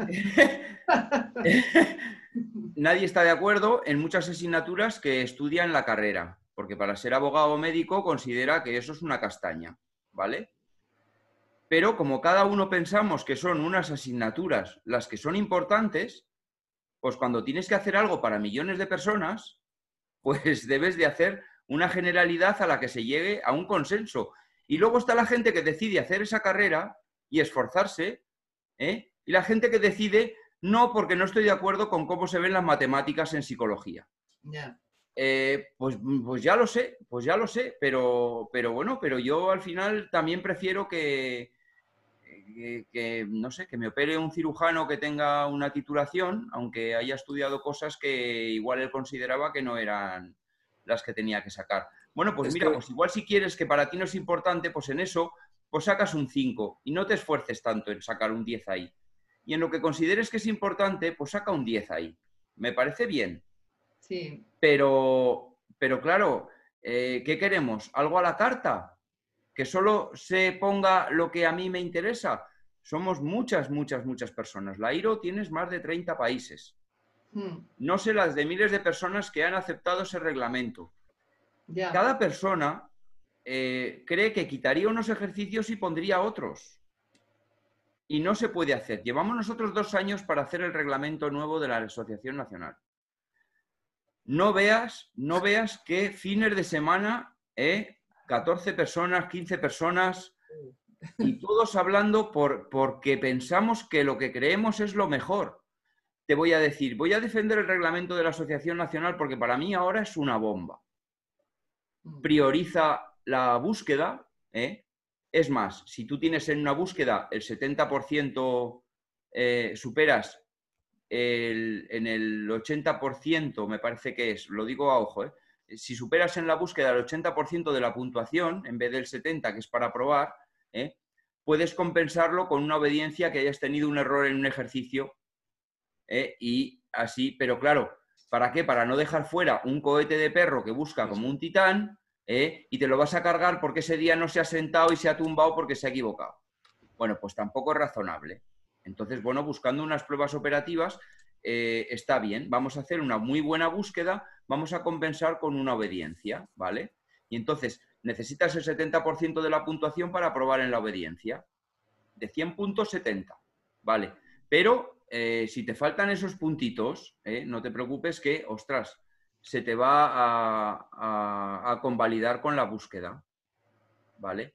Entonces, no sé, yo creo que se van haciendo cosas para intentar. Estoy de acuerdo con todos los ejercicios y el cómo se han hecho y cómo se han preparado y el que la escalera sea vertical o sea de madera o que el tablón tenga 30 centímetros o tenga 40. Bueno, pues yo luché allí por lo que creía, igual que lucharon otros tantos compañeros porque lo creían de corazón, hmm. ¿vale? ¿Y qué se ha llegado? Se ha llegado a un consenso.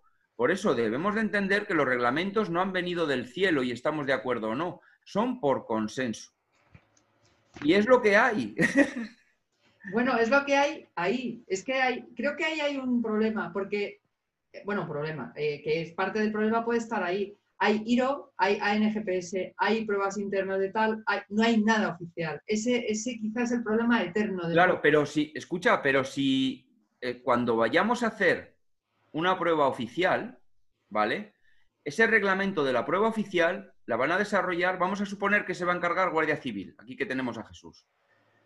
Y, coge, y coge Guardia Civil y dice, ostras, los cuerpos de voluntarios que quieran presentarse a una búsqueda o un operativo real van a tener que pasar esta prueba. Hmm. ¿Y qué te crees? ¿Que les va a venir del cielo? Pues no. Se van a tener que juntar 20 guardias civiles, cada uno con criterios diferentes, donde van a tener que empezar a trabajar lo mismo que nosotros sobre qué ejercicios poner y tendrán que llegar a un puñetero consenso. Tú fíjate, Capa, que se ha, se, ha, conseguido llegar a un consenso en el tema, y vuelvo, vuelvo atrás al tema de frontes, a un consenso a nivel europeo, con pues gente al máximo nivel, gente igual que la IRO, ¿eh? ya tenían la carrera, ya tenían la carrera hecha, no tenían que demostrar nada y han llegado a ponerse de acuerdo en unos ejercicios y como tú bien dices, yo cambiaría unas cosas y fíjate, a lo mejor mi nivel de exigencia es que no quitaría, añadiría cosas. Añadiría estímulos en ese trabajo de pista y demás, distracciones, no, no todo tan neutral. Pero creo que el nivel que, se ha decidido eh, te deja ver bastante bien las capacidades del equipo para luego verle trabajar. Un perro que, no da ese mínimo en pista, eh, es que ni me preocupo en llevarlo al campo, porque sé que se me puede ir de mano, que cuando el guía le llame no va a venir, o que cuando le llame va a tener que sacar el juguete para que venga. Es que si, si, no es capaz de hacerlo, ni me preocupo. Y ya me voy quitando gente y me voy quedando con los que el reglamento considera que son buenos. y el día de mañana esa gente, esa gente cuando tengan que ser desplegados en cualquier sitio de Europa, que esa es la diferencia. Porque ese guía eh, va a trabajar codo con codo un guía español con un guía finlandés. Y no se conocen de nada, pero saben que sus perros son capaces del mismo mínimo los dos. Mm. En eso, esa es la gran ventaja de, tener un reglamento o unos estándares comunes entre todos, ya sea IRO, o sea Frontes, o sea lo que sea. Que el día de mañana, cuando tengas que emplearlo, eh, puedo poner al perro de rescate del español con el perro de rescate del finlandés y eso meterlo en un grupo de bomberos. Y sé que esos dos perros van a responder de la misma manera, porque han pasado unos estándares. es una de las grandes ventajas de eso. Oye Jesús, en, Guardia Civil tenéis eh, reglamento, pruebas de escombro, de estupefacientes, de explosivos, ¿no? ¿Tenéis sí, lo el campeonato nacional. Por eso digo. El campeonato nacional, pues igual, lo que dice Capa, eh, año tras año se van variando mil cosas. Eh, claro. Tema, se varían movimientos, se varían tiempos, sobre todo, se varían cómo de estricto es el juez eh, dando indicaciones o permitiendo ciertos errores o tal. Al final, eh, lo, bonito de esto es que sea algo, algo dinámico. Eh, cuando decía Capa, esto empezó hace muchos años en Europa del Este para el tema de selección. Ahora estamos hablando del tema de selección mm, como capacidades de perros de, servicio. Es diferente. Y al final es eso, es el campeonato nacional. Mm, qué casualidad que los perros que normalmente ganan el campeonato eh, me fiaría bastante de ellos en la calle. Hmm. ¿Sabes? Sí. Esa es la diferencia. Sí. Sí, al final, a mí también me dicen a veces cuando, ¿por qué damos puntuación en los ejercicios de obediencia o, en, o cuando desfragmentamos el trabajo de búsqueda? Que el juez lo tiene, nosotros lo tenemos diferenciado por, por desfragmentado por partes donde testas la capacidad del guía y la capacidad del perro. Y dentro de la capacidad del perro testas el direccionamiento, la autonomía, el alejamiento, el no sé qué, el no sé cuánto, la movilidad en el terreno, el marcaje, la señalización, y eso tiene una puntuación. Y hay gente que creo que, o equivocada, o simplemente nadie se lo ha explicado, opina que eh, eso es porque es competitivo, porque te dan una puntuación para luchar contra otro a ver si yo saco un 7 aquí, tú un 8 o un 6 o un 5 o un 10. Eh, lejos de la competición, eh, nosotros sobre todo en la Asociación Nacional, eh, lo que queremos es que sean educativas, con lo cual yo me voy con un escrito a mi casa donde yo veo que no es apto o no apto. No solo es eso, sino que además me llevo que movilidad en el terreno, hostia, un 7, mira, pues lo he trabajado, ¿eh? Pero mira, un 7, ¿eh? es que no han entrado aquellos pinchos. Lo trabajaré. Vale. Eh, eh, direccionamiento, un 8 o, un 3. Dice, ostras, es que no tenía los envíos trabajados, no me ha hecho caso cuando le mandaba allí, aquello, buf, tal, no sé qué. autonomía, pues un 7, mira, pues o un 8 o un 10, pues mira, qué bien aquí. Marcajes, no sé qué, pero te llevas una lección didáctica no es una lucha. El es, muy, curioso, es muy ¿Eh? curioso que los puntos, normalmente, el tema de puntuación, del sistema de puntuación, normalmente le molesta al que saca puntos bajos. Y aquí yo siempre, como digo, ando buscando la excelencia. Eh, a nadie le molesta que le digan que su perro es de 9 o de 10, pero a mucha gente le molesta que, su perro, que le digan que su perro es de 3. Vamos a ser sinceros, aquí también también al guía hay que reconocer el trabajo que ha hecho, como dices tú, capa, y decirle, oye, es que este perro es de 9, es que es un bombazo y está reflejando el trabajo que trae detrás. Eh, no solamente acto o no acto, hay que reconocer el trabajo y eso también al final va a hacer eh, una selección una selección de trabajo entre los claro, ¿cómo has trabajado tú para llegar a eso? Eso es. Ostras, pues es que tengo, es que he trabajado sobre este método. Claro, es que si has trabajado solo sobre ese método, igual es que es un método bueno. O, eh, claro, es que todo eso, yo por eso creo que, que la puntuación es importante por la lección didáctica, ¿sabes? Por, por, lo, que, por lo que te hace aprender. Y, Sí, sí, y sí, el acto o no acto a veces te lleva a, decir, "Buh, he aprobado, buh, ya me vale. Te lleva al, al conformismo, Sí, a, a con el acto vale. Vamos a intentar ir a por el outstanding, a por el sobresaliente, que luego, te- te, quedarás donde tus luego- capacidades te dejen.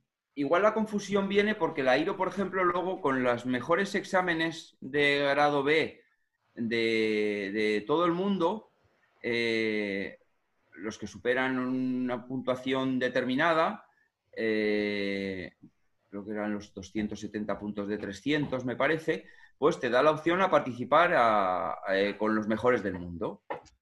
Bueno, pues es un, pues, pues, pues bueno, pues pero bueno, cuando a mí mi 112 me decía, eh, "Joder, es que ya me han dicho que lo hacéis competición. Digo, ¿pero qué competición? A ver, que bomberos o policía también tiene un campeonato del mundo al año. Sí. Y digo, cuando tú mandas a un bombero que ha ido al mundial ese año, ¿qué pasa? Que por ir al mundial es que está menos preparado porque le gusta la competición. Digo, tú mándalo tranquilo, que si ha llegado ahí es que vale. ¿Eh? Eh, no, no, no, no creo que sea contraproducente, desde luego. Y sobre todo es muy motivante. Y sobre todo un reglamento creo que la gran ventaja que te da es que te marca una línea de trabajo Eso es. Te marca un método ¿eh? y, te marca, por- y te marca sobre todo, lo muy importante son objetivos a corto plazo. Mm. Yo, nosotros el año pasado tuvimos 20 rescates, pero habrá grupos que igual han tenido tres porque en su comunidad no se han perdido más. Mm. Eh, si pierdes la motivación del trabajo porque no hay objetivos a corto plazo, Mm. ¿Sabes? Entonces. Tener un calendario de trabajo al que te obliga un reglamento, eso es fundamental, porque tendrás que tener tu libro de trabajo donde vas apuntando lo que haces cada día, donde cuando tengas un problema puedes recurrir a ese libro de trabajo y decir, ¿cómo no me va a marcar mal si, ostras, me he centrado en la búsqueda y resulta que llevo sin hacer señalizaciones cuatro meses? Mm. Claro que va pillando mañas, ¿sabes? Dice, claro, y lo miras y ves, ostras, fíjate, ¿sabes? Pero ¿quién tiene un método? ¿Quién tiene, eh, quién, es que no, bueno, no sé si los grupos de rescate que conozcáis, la gente eh, queda para entrenar y prepara búsquedas y sale a buscar. Eso es. Y, Bueno. y es- y eso, Ahí- Bueno. depende. Es que hay grupos y grupos. hombre, claro, No, sí, ahí- hombre, ahí- por supuesto, claro, yo conozco infinidad, de hecho me desgañeto para que los grupos que yo conozco y con los que estoy preparen un calendario de trabajo, claro, por Pues, supuesto, pues, por supuesto. Me Pero, gustaría pero añadir, es verdad que volviendo al tema, de trabajo lo sigues o no lo sigues en función de los objetivos a corto plazo, porque Eh, la mente es así. Me gustaría volver al tema, al tema de, la, de- de la tertulia, la obediencia, como si es necesaria o no es necesaria. Sí. Eh, en los grupos de trabajo eh, muchas veces se dan muchas circunstancias y por el motivo que sea, no puedes acudir a esa cita de decir voy a hacer un, simulacro, hacer un ejercicio, hacer lo que sea. Eh, si tienes un, repertorio de ejercicios de obediencia, puedes mantener lo que he dicho antes, la capacidad de colaboración, como dices tú, o cooperación, como digo yo, de tu perro al más alto nivel. Si encima de que no puedes ir a realizar esos ejercicios de búsqueda o simulacros o tal, no tienes nada con lo que mantener ese nivel, estás perdiendo mucho tiempo de trabajo. Eh, esto es como, como cuando decimos, eh, eh, lo ideal es pasear al perro tres horas al día, pero si además tu perro hace detección deportiva, pues eh, un día le sacas una hora o 15 minutos o 20 y luego haces un par de ejercicios de detección deportiva y estás compensando esas necesidades y estás manteniendo esas capacidades. Eh, yo también veo la, la obediencia como, como una herramienta de mantenimiento de la, de la capacidad del perro, no como cumplir un repertorio, sino como ya utilizar estos ejercicios para que mantener esa predisposición del perro hacia el trabajo. Sí, es un poco mantener una parte del, del trabajo. Oye, voy a haceros alguna pregunta de la gente que está Sí, sí, sí. Y por favor, ¿eh? Ya te digo, Jesús, luego entras y lees lo que han puesto. tus amigos. Bueno, bueno. Luego lo lees. No, a ver, nos estaba comentando alguien que para el perro lazarillo, perdonadme que no me, a los que estáis preguntando, porque es que se me ha ido para arriba, es que hay mucho, muchos comentarios. No sé quién lo ha puesto. Eh, hablaba de que para los perros lazarillo, por ejemplo, mm, dice que no, no cree que sea necesaria la obediencia. Yo creo que aquí ninguno somos expertos, pero podemos responder, ¿no? De, Hombre, a ver, los perros lazarillo tienen obediencia. Yo, yo prefiero que respondas tú. No, no tienen, obediencia, o sea, es necesario que tengan obediencia. Tienen otros. es que simplemente, simplemente para construir al perro te hace falta esa obediencia para el tema de que se pare delante de un semáforo, para, para una puerta, para, todo. Al final, que, simplemente es, eh, la obediencia ayuda a que el perro esté más estable emocionalmente, que esté tranquilo, que sepa gestionarse y al final que sepa cumplir cumplir con un servicio, es que es un perro de servicio igual. En este caso, eh, eh, los pobrecillos no van tan a favor de instinto, más bien al contrario. Bueno, eso ya dependerá de... Ya, no, me refiero, pero hay, por ejemplo, yo creo que hay un malentendido por ahí. Mira, tenemos a Eloy, a Eloy Aranda a veces aquí en las tertulias, el próximo día se lo preguntamos. Pero, pero es que eh, yo creo que hay un malentendido siempre con este tema de los perros guía, es que hay mucha gente que se cree que los perros guía van por donde quieren. No, el, el perro lazarillo, el perro guía va por donde dice guía aunque el guía sea invidente, pero es que el guía sabe dónde quiere ir. Esa, esa es la. Claro, hay gente que piensa que es que los perros guía van, van por donde les da la gana. No, no. es el invidente el que le dice avanza, eh, para, eh, derecha, izquierda, y eso es una obediencia. Eso es una, eso es una manera de, llevarle en obediencia, ¿no? Pero bueno, eh, nosotros ahí en eso, ¿verdad? Es próximo se lo pregunto. Yo no me meto, no sé mucho de eso, la verdad. Ahora hay otro tema que nos han preguntado. Eh, joder, ¿qué letra tengo? Bueno, tampoco me acuerdo de quién ha sido, me parece que era Eduardo. Eh, los abuesos, ¿eh? Qué gran tema este. El tema de la obediencia con los abuesos. Yo nunca he tenido un sabueso, pero me consta que no son exactamente iguales.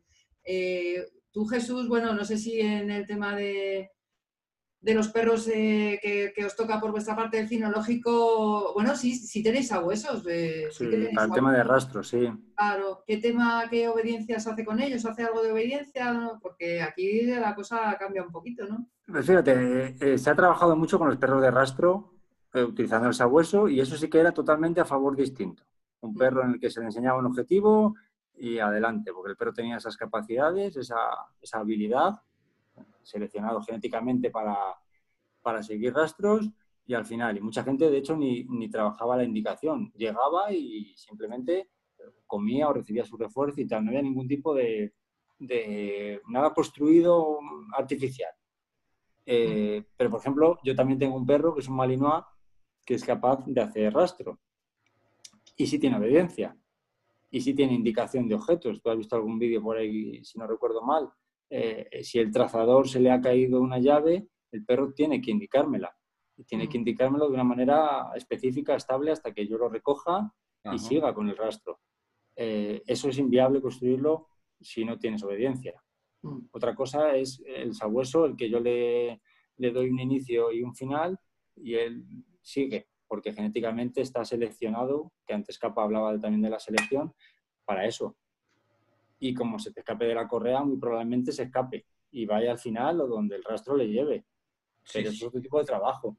Estoy hablando de un tipo de trabajo de, de un perro, eh, los que yo tengo. Son perros que, que, tienen que hacer varias cosas, no solamente lo que hace un sabueso, que solo lo vamos a emplear en eso. Solo lo vamos a emplear en, en un trabajo de rastro específico. Pero que yo tengo, los, la especialidad que yo cubro, son perros que se llama uso general, lo que sería antiguamente SIR, más o menos, en Frontes lo llaman uso general y tiene que tener diferentes capacidades. La de realizar ese tipo de rastro o una búsqueda en, grandes áreas o una búsqueda en vehículos de personas. Entonces, para ese tipo de trabajo, y como dice Capa, para apagar, encender y cambiar la cabeza del perro, necesito una obediencia. Una comunicación al final y unas indicaciones. Vale, pero en el caso de los sabuesos, ¿qué, mm, eh, yo, yo, lo he visto. Yo he visto eh, participar a, un tekel de Ucrania, creo que era, de un chaval que nos dejaba a todos alucinados porque, bueno, pues si hacía sus pales del airo y hacía su escalera horizontal y hacía su de todo. y las patas no le daban para pasar por la escalera horizontal. Mm. Y tenía que ir a, y aprendió a hacerlo a saltitos, de escalón a escalón. ¿Lo veo necesario? Pues, pues no, la verdad. Por ejemplo, eh, pero fíjate, pero sí están capacitados para hacerlo. Lo que pasa que no nos es tan útil porque el trabajo como binomio no es tan claro, porque van con una correa a favor de instinto, como decía Jesús, Mm. y donde te debes de preocupar es de que de leer tú bien al perro, más que de que el perro esté influenciado por ti. ¿Vale? Pero porque es un trabajo de seguimiento, con concentración, y, y bueno, pero aún eso, por ejemplo, el mantrailing sí que ha cambiado cosas, porque ya sí que hay una comunicación entre guía y perro, y yo no tengo ni idea de mantrailing, ¿eh? por lo que veo. por lo que veo. Pero, por ejemplo, luego sí que te puedo decir que, que mi amigo Miguel, por ejemplo, tiene a Bruji haciendo mantrailing y es una perra de terapia. Mm. ¿eh? Te levanta la pata y te hace el sentado y te hace el tumbao y está con niños autistas y hace puzzles con ellos y es una beagle. ¿eh? Y la Bruji te hace el calendario de obediencia de la IRO si quiere. Y Sí. hace mantrailing con la perra. O sea que, y es bueno, pues eso, pues. Pues eso, Pero- es pero un beagle, pero, pero ya ves, hace terapia con ella. O sea que. Ya, pero, pero una pregunta, los, eh, eh, por ejemplo, los- la- las pruebas de rastro de, del AIRO eh, o de... Tienen bueno, toda la pista de obediencia igual que los demás. Sí. Ahí- ahí como entre un blue, un blue count va a tener un serio problema. Ya, sí, pero es Pero verdad ¿por que? ¿sabes lo que pasa? Que eso supongo que se cambiará, porque el mantrailing ha entrado en la IRO este año. Claro, claro. Claro. Y supongo que cambiará, porque hasta ahora lo que se hacía era, pues es lo que hablamos, es lo que hablamos de, de- de- de los, de los reglamentos antiguos de Centro Europa, ¿no? Que, que- que el rastro se hacía con pastores alemanes y era tracking. Sí, Entonces ahora sí que hay una diferenciación entre tracking, que es seguir la rotura de terreno. eh, bueno, eh, yo no entiendo mucho de eso, la verdad. ¿eh? Yo- el tracking es un huella a huella. eh, sí, yo no entiendo mucho de eso, pero bueno, lo he visto y lo, lo he vivido en, en todos los viajes que he hecho por Europa y, y es verdad que, que lo al veo. final, al final, Lisa, que cambiarán. Algo- lo ideal sería llevar en el, en el maletero de nuestro coche, llevar un perro de cada raza específico para cada trabajo, sería lo ideal. Ya. Tener en cada grupo cuatro Claro. Bloodhounds, eh, cinco Malis, eh, luego un Springel para detección y luego eh, un Golden para, para exhibiciones y para Claro, claro. los niños, pero estamos hablando de, de lo primero de eficacia. Después de rentabilidad como equipo, como hay que tener unos estándares y, y, por supuesto que podía llegar en el reglamento de frontes un Bluehound que haga un rastro muchísimo mejor que mi Malinois, seguro, Mm. pero también le piden que sea capaz de, de hacer uso de la fuerza, de, de morder a alguien. Entonces ahí el Bloodhound creo que estamos todos de acuerdo que, que fallaría. Es que Entonces al final es, todo es cuestión de tener un estándar, porque, porque está muy bien. En España a lo mejor no necesitamos ese tipo de trabajo, pero en otros países sí. Entonces hay, que llegar a ese acuerdo, que siempre es la eterna lucha. Lo ideal, lo ideal sería tener 2.000 millones de perros y cada uno para una cosa y llevar todo en el maletero y cuando te llaman, que muchas veces eh, no sabes lo que te vas a encontrar, pues decir, hostia, pues a lo mejor es mejor el de rastro que el de grandes áreas y poder elegir, pero normalmente no es así. Sí, eso, eso es indudable. Pero, pero, claro, eso es a lo que debemos tender. Pero, pero yo, o sea, centrándonos en el tema de la obediencia, eh, lo que está claro es que eh, un perro de rastro, un Bloodhound, no va, no va a necesitar para nada, ni, ni tiene sentido meterle, digamos, una, una obediencia a un nivel que esa raza no lo necesita tal. Pero cuidado, porque nos estaba comentando por aquí eh, Neinel Hurtado, dice, mm, a eso vamos, dice, entonces no en toda disciplina es básica la obediencia. Pues yo creo que sí, ¿verdad? Porque el Bloodhound también necesita una obediencia. O sea, imagínate que mañana el perro eh, eh, se te suelta la trailla.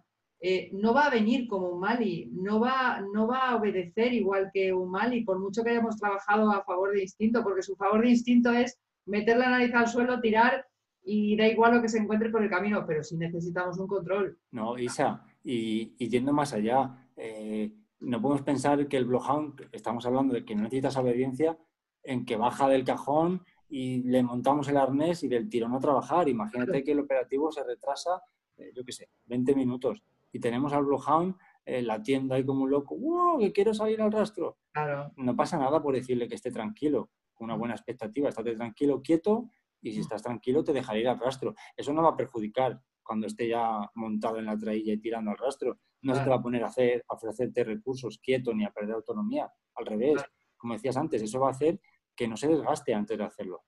Mm. Va a hacer que el perro sea, sea capaz de gestionarse y eso es una obediencia. O que sea capaz de estar en un transportín sin ladrar. Sí. Que sea capaz de eso. Eso es una obediencia. Porque vas a llegar a un viaje de hora y media, dos horas, y tú vas conduciendo y el perro va ladrando como loco y cuando llegas que se ha fundido. Claro, Ya. pues normal. Es que no te has preocupado siquiera para hacerle una, una buena habitación al transportín, una expectativa buena. Entonces, al final, todo es obediencia. Todo lo que sea hacer que el perro sea más, más eh, fácil de aplicar es a través de la obediencia. Mm. Sí, pero a lo que decía Isabel, de, de- ¿es obligación que un blojón haría- haga el calendario íntegro de obediencia No, de la IRO? Pues, pues no. Pero es verdad que yo ahí sí que me gustaría no opinar porque no hago esa especialidad. Entonces tú ahí me dices, mira, eh, yo hago grandes áreas, escombros y avalanchas. Y en eso sí que es verdad que he visto una grandísima utilidad, pero grandísima, enorme, en cuanto a bajar los tiempos de trabajo del perro.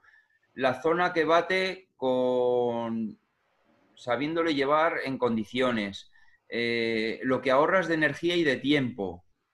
Eh, vamos, es, es brutal. Pero claro, en el tema de rastro, pues la verdad es que como yo no lo hago, tampoco quiero decirle a alguien que hace una pregunta en concreto, oye, mira, pues, pues no es necesario.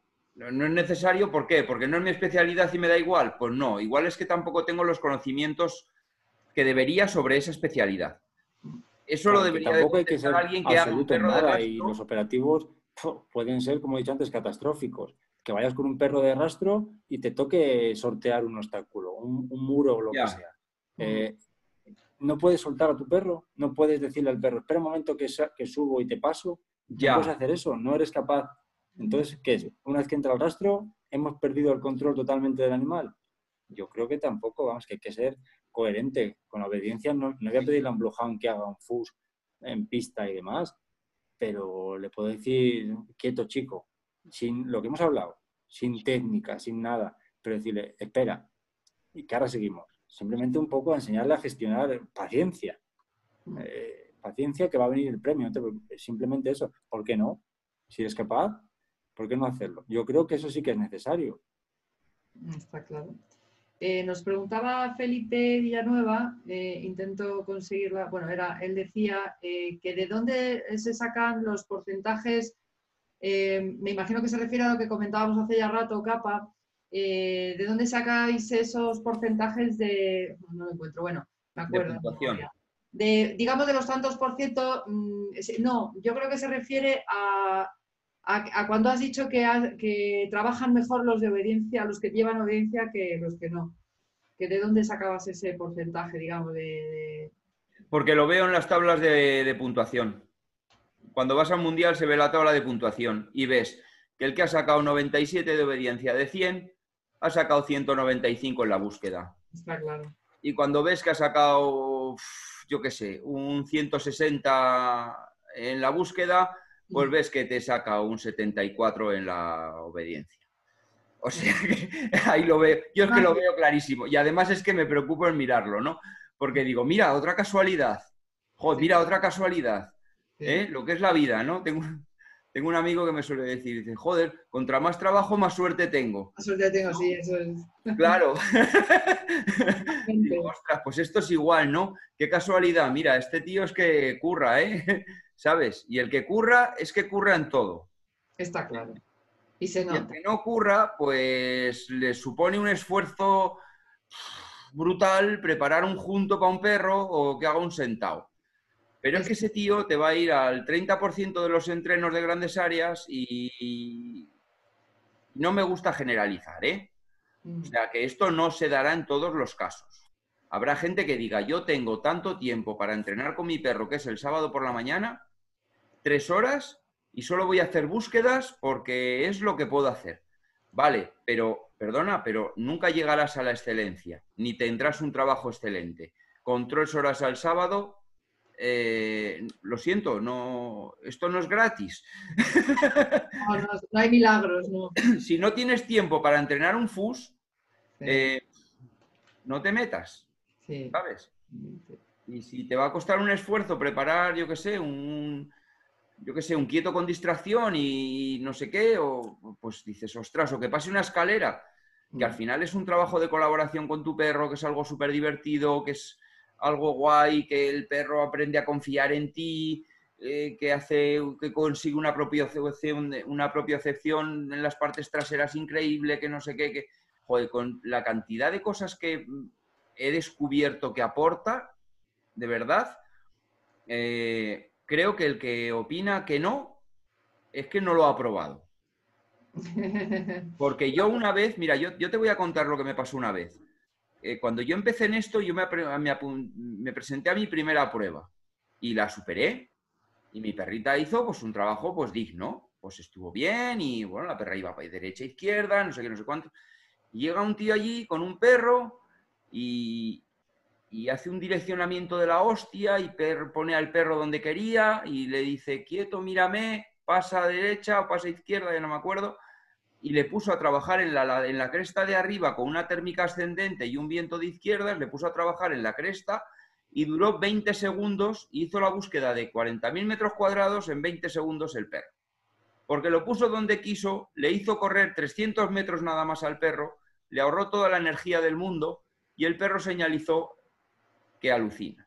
Hmm. Y dije, hostia, si algún día yo, vamos, yo quiero que mi perro haga eso alguna vez. Y eso, el que no lo ha visto nunca, el que sale con el perro al bosque y dice, busca, y va brujuleando con él a 8 o 10 metros o 30 de él, y van dando un paseo por el camino, pues no sabe lo que es hacer una búsqueda de limpieza de un cuadrante de 50.000 metros cuadrados que hay gente en España que me da a mí mil vueltas y que por supuesto que lo hace, claro que sí. Pero hablo de que el que reniega del control, del control a distancia, me refiero, eh, de la obediencia y del direccionamiento, eh, se pierde la mitad del perro. De verdad, se pierde la mitad del perro y eso es que no vivió lo que yo viví. Porque si tú ves esa búsqueda de cómo ese tío hizo eso, dices, pues lo siento mucho, pero yo si un día, si sigo en esto, tiene que ser a ese nivel y yo quiero hacer lo que hace ese tío. Yo estoy Y totalmente de sí. acuerdo con Capa en el que eh, a veces te encuentras con gente que, que te cambia totalmente el chip y lo ves y dices, a, a mí me gusta, me gusta así, de esa manera. Ya no es que, que el perro solo encuentre. No, es lo de menos. que lo haga hasta bonito. Sí, Y eso Sí, sí. ya es al final, eh, si vas por esa línea, eh, vas a ser exigente en todos los ejercicios, ya no solo en un sentado, te vas a ser exigente en tiempo de trabajo, en hacer que tu perro sea capaz de gestionar eh, encadenamiento de diferentes víctimas. Al final vas a ser exigente en todo, no es simplemente soltar a una bestia parda y que encuentre un tío, Claro. porque muchos perros lo hacen. Pero al final es un poco un- ponerte un reto. Y, y lo que decía Capa, pues, eh, si tienes retos, o sigues un programa y un método, o al final te pierdes, te pierdes. Hay que seguir una línea. Y al final la obediencia y demás, pues te hace que tengas que tener esos retos. Y el campeonato, ¿por qué es el porqué de los campeonatos? no, ¿Por qué no el es el fin. Pues Para ponerte objetivos y retos. sí. Y eso hace que, que por lo menos trabajes. Ya que lo hagas bien o lo hagas mal es diferente, pero por lo menos trabajas. Ahí, ahí os diré una cosa, hay un peligro también con eso, ¿eh? cuidado, porque los objetivos, estoy to- totalmente de acuerdo que todo lo que sea trabajar con el perro va, va a re- a repercutir en algo bueno, trabajar bien. Partimos de la base que de trabajar bien. Trabajas mucho y mal, cada día irá peor, sí. Era peor, la vas a liar. O sea, partimos de esa base, trabajar bien, con conocimientos, con gente que te acompaña en lo que necesitas, con la frecuencia necesaria. Si, si a lo mejor te marcas un objetivo de campeonato, es una de las razones por las que a mí no me gustaba, digo gustaba, la competición con perros. Porque a veces veo, veo o pienso o veo o he visto que hay objetivos, no hablo de, ni de rescate ni de nada concreto, eh, que, gente que se ha marcado objetivos y por conseguir un objetivo en una competición se me antoja que es bastante factible que corra demasiado, por ejemplo, por llegar a ese campeonato del mundo que quiero llegar. Es que hay que tener cuidado con eso. Para mí es un riesgo que tiene la competición y es real. O sea, el correr con el perro no es bueno. No, estoy de acuerdo, pero es verdad que será un mal profesional el que no lleve un gran calendario para llegar al final si su objetivo es, mira, si da igual que tú hagas atletismo. Hmm. O sea, es peligroso que por querer correr una maratón empieces a correr el primer día que sales a correr 30 kilómetros pues claro, pues lesión fatal, está reventado. Bueno, claro, pero es que ese tío es un torpedo. Mm. ¿Sabes? El tío que quiere llegar a correr una maratón o se prepara un calendario consecuente, preciso y bueno, ¿eh? o no llegará. O sea que justo va a ir más despacio el que más lejos quiera llegar. Sí, sí, pero lo que pasa es que es eso, o sea, yo también, o sea, es que yo tengo esa opinión igual, pero creo que se puede conseguir sin, eh, sin hacer ese campeonato. O sea, yo creo que es ah, una cuestión de, gustos, o sea, el que quiera. Sí, sí, sí. Muy fácil. No, pero sí, sí. Bueno, mira, yo, yo, yo he podido ir a cuatro y mundiales. Y en dos de ellos no era el calendario que tenía yo preparado para mi perra porque mi perra está preparada para sacar a gente del monte. Y entrenada y su calendario de trabajo es para sacar a gente del monte. Y las pruebas de homologación, o, si un día te clasificas para un mundial y te apetece ir, ¿eh? son cosas que pasan eh, esporádicamente en la vida de un perro. Pero el calendario de trabajo no es para esa competición. ¿Me explico? No debería ser. Igual hay gente que lo hace, ¿eh? Yo no digo que igual hay gente que esa es su vida, porque no hace intervenciones, pero claro, es que al que le llaman el año pasado 20 veces, eh, ostras, mira, y al mundial iré si veo que está la perra, si veo que estoy yo y si veo que el calendario es el adecuado. O sea, sí, está claro. Es lo que tengo que hacer. Y ahora tengo aquí a la cachorrita, bueno, cachorrita, dos años y medio. Se ha sacado el V de la IRO y porque, bueno, porque fuimos a pasárnoslo guay y, a disfrutar. Y mi, amigo me dijo, me dice, que nunca jamás prepares una prueba. O sea, tú preparas un trabajo de un calendario de entrenamiento ¿eh? para preparar un perro operativo.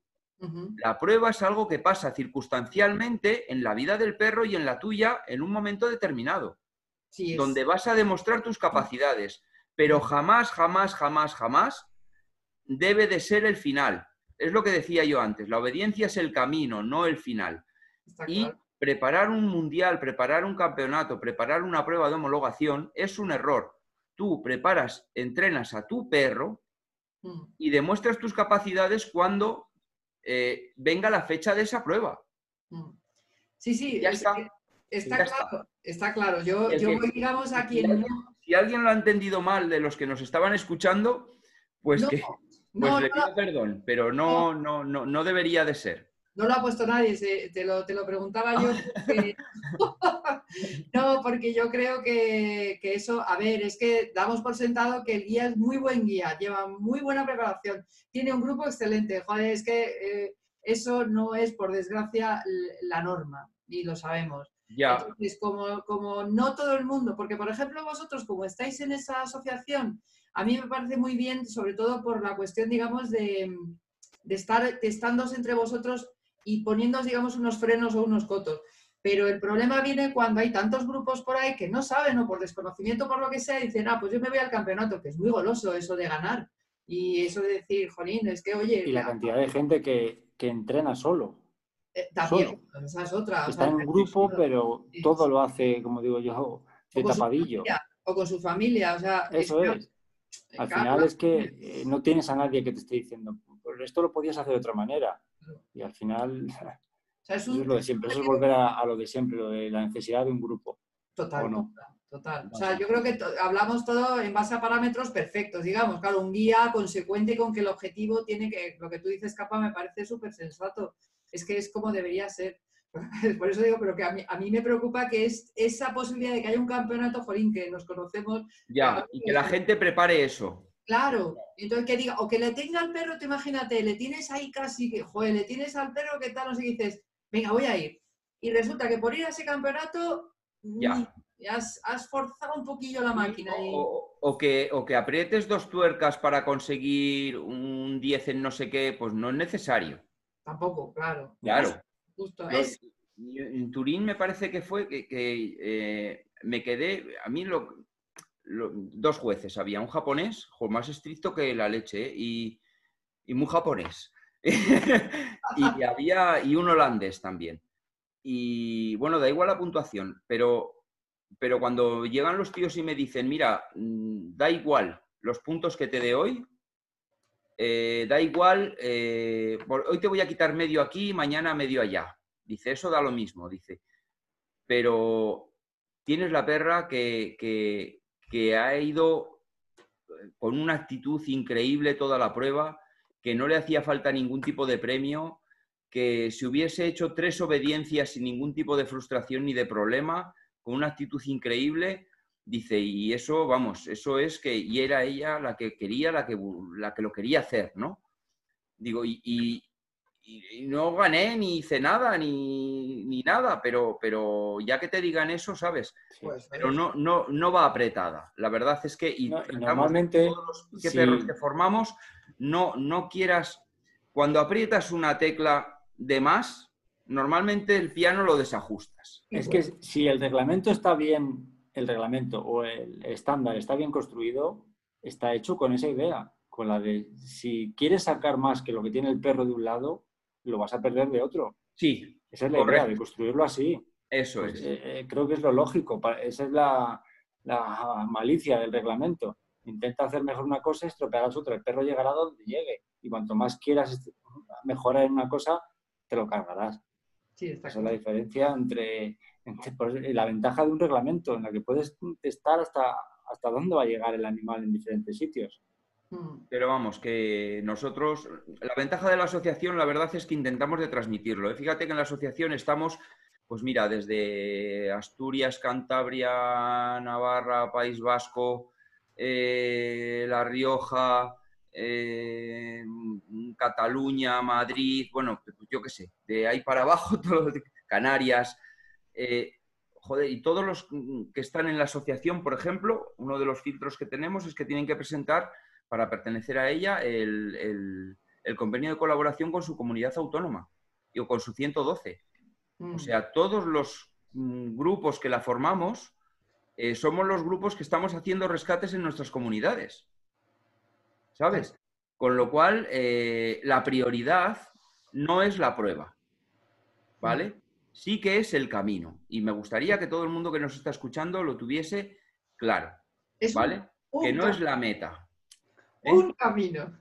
Eso es, eso es. Un camino. Hay, camino. las pruebas son educativas, Sí. te dan información y que después de una prueba mm, resulta que, mira, me dijo un amigo una vez en la, en la prueba de Madrid, me dijo Jesús, eh, un chico de, dijo, yo he venido aquí a vender el perro por lo que creo que vale y cuando me vaya eh, lo, lo compraré, eso, a venderlo por lo que creo que vale y lo compraré cuando me vaya por lo que realmente vale, ¿no? Y, y es verdad, ¿no? Ahí es cuando te das cuenta cómo, cómo, cómo lo haces tú, cómo te influye a ti la presión, Que ¿Cómo desde fuera te la valoren. presión al perro y, y- y al dar la puntuación te llevas unas hojas de valoración que te hacen programarte el próximo entrenamiento para el siguiente trimestre. Mm. O sea, es que es la leche.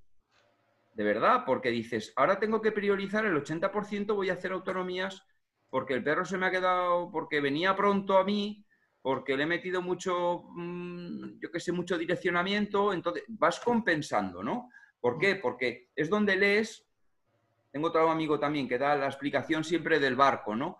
Que eh, entre, entre autonomía y direccionamiento, o entre control y autonomía, ¿no? Entonces el barco que se escora hacia un lado o hacia otro, ¿no? Y el, y el entrenamiento continuo lo que hace es que vayas observando y valorando continuamente hacia dónde se escora el barco para que los entrenamientos siguientes los plantees hacia el otro lado. Sí, y lo ideal es que lo hagas antes de que pase ya. ¿Eh? Que, que lo ideal es que lo hagas antes de que pase. Por supuesto. Vuelve. Claro, mi, entonces mi organización de entrenamiento diario, por ejemplo, pues si yo he empezado haciendo control con el perro en dos o tres ejercicios, termino con una autonomía brutal. Eso. Y el perro se marcha después de que ha aprendido, ha aprendido, ¿vale? Ha aprendido direccionamiento, pero se va que se ha comido el monte, ¿vale? Está claro. Y, y- y si hay días que empiezo y empiezo con autonomía, pues luego igual le hago dos controles, pero luego termino haciendo piquete para que siempre, o, o- yo qué sé, o una autonomía rápida o un sorpresivo, por ejemplo. Eso te iba a preguntar. ¿Hacéis sorpresivos también? Sí, Es que te lo, te lo pregunto porque hay por aquí una pregunta de Luis con la que yo estoy también totalmente de acuerdo. Es cuando hablas, por ejemplo, de enviar al perro, mm, eh, o sea, en una búsqueda real, ¿vale? Grandes áreas. sí, Eh, tenemos que cubrir una zona de X eh, metros, mil metros cuadrados. Eh, enviáis al perro, ¿vale? Vuestro trabajo, o sea, yo te lo pregunto si es así, ¿no?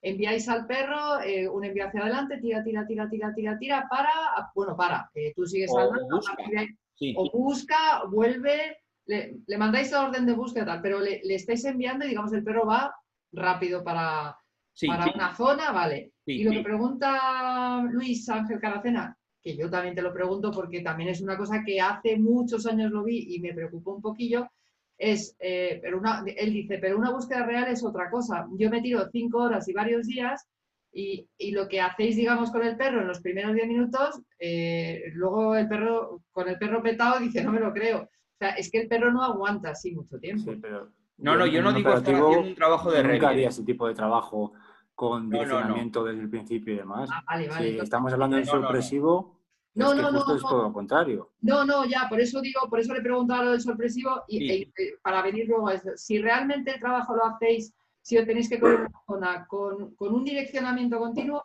No, No, no, eso es trabajo, eso no es direccionamiento, eso es un trabajo de revier. Sí, Es que son dos cosas totalmente diferentes. Sí, sí. El trabajo de revier, tú vas por una línea central y vas mandando al perro derecha e izquierda, ¿vale? Eso lo hará quien lo haga. O, Ah, que no lo hacéis así vosotros. Vale, vale, vale. mm, bueno, no, no necesariamente, claro. Tú en una prueba tú tienes 40 mi- o en una prueba, o en un ejercicio, o en un entrenamiento, o en un operativo real, de ¿Eh? el control y el direccionamiento, o sea, tú vas con el perro en búsqueda, ¿vale? Y el perro va de forma autónoma y usas el control cuando te hace falta.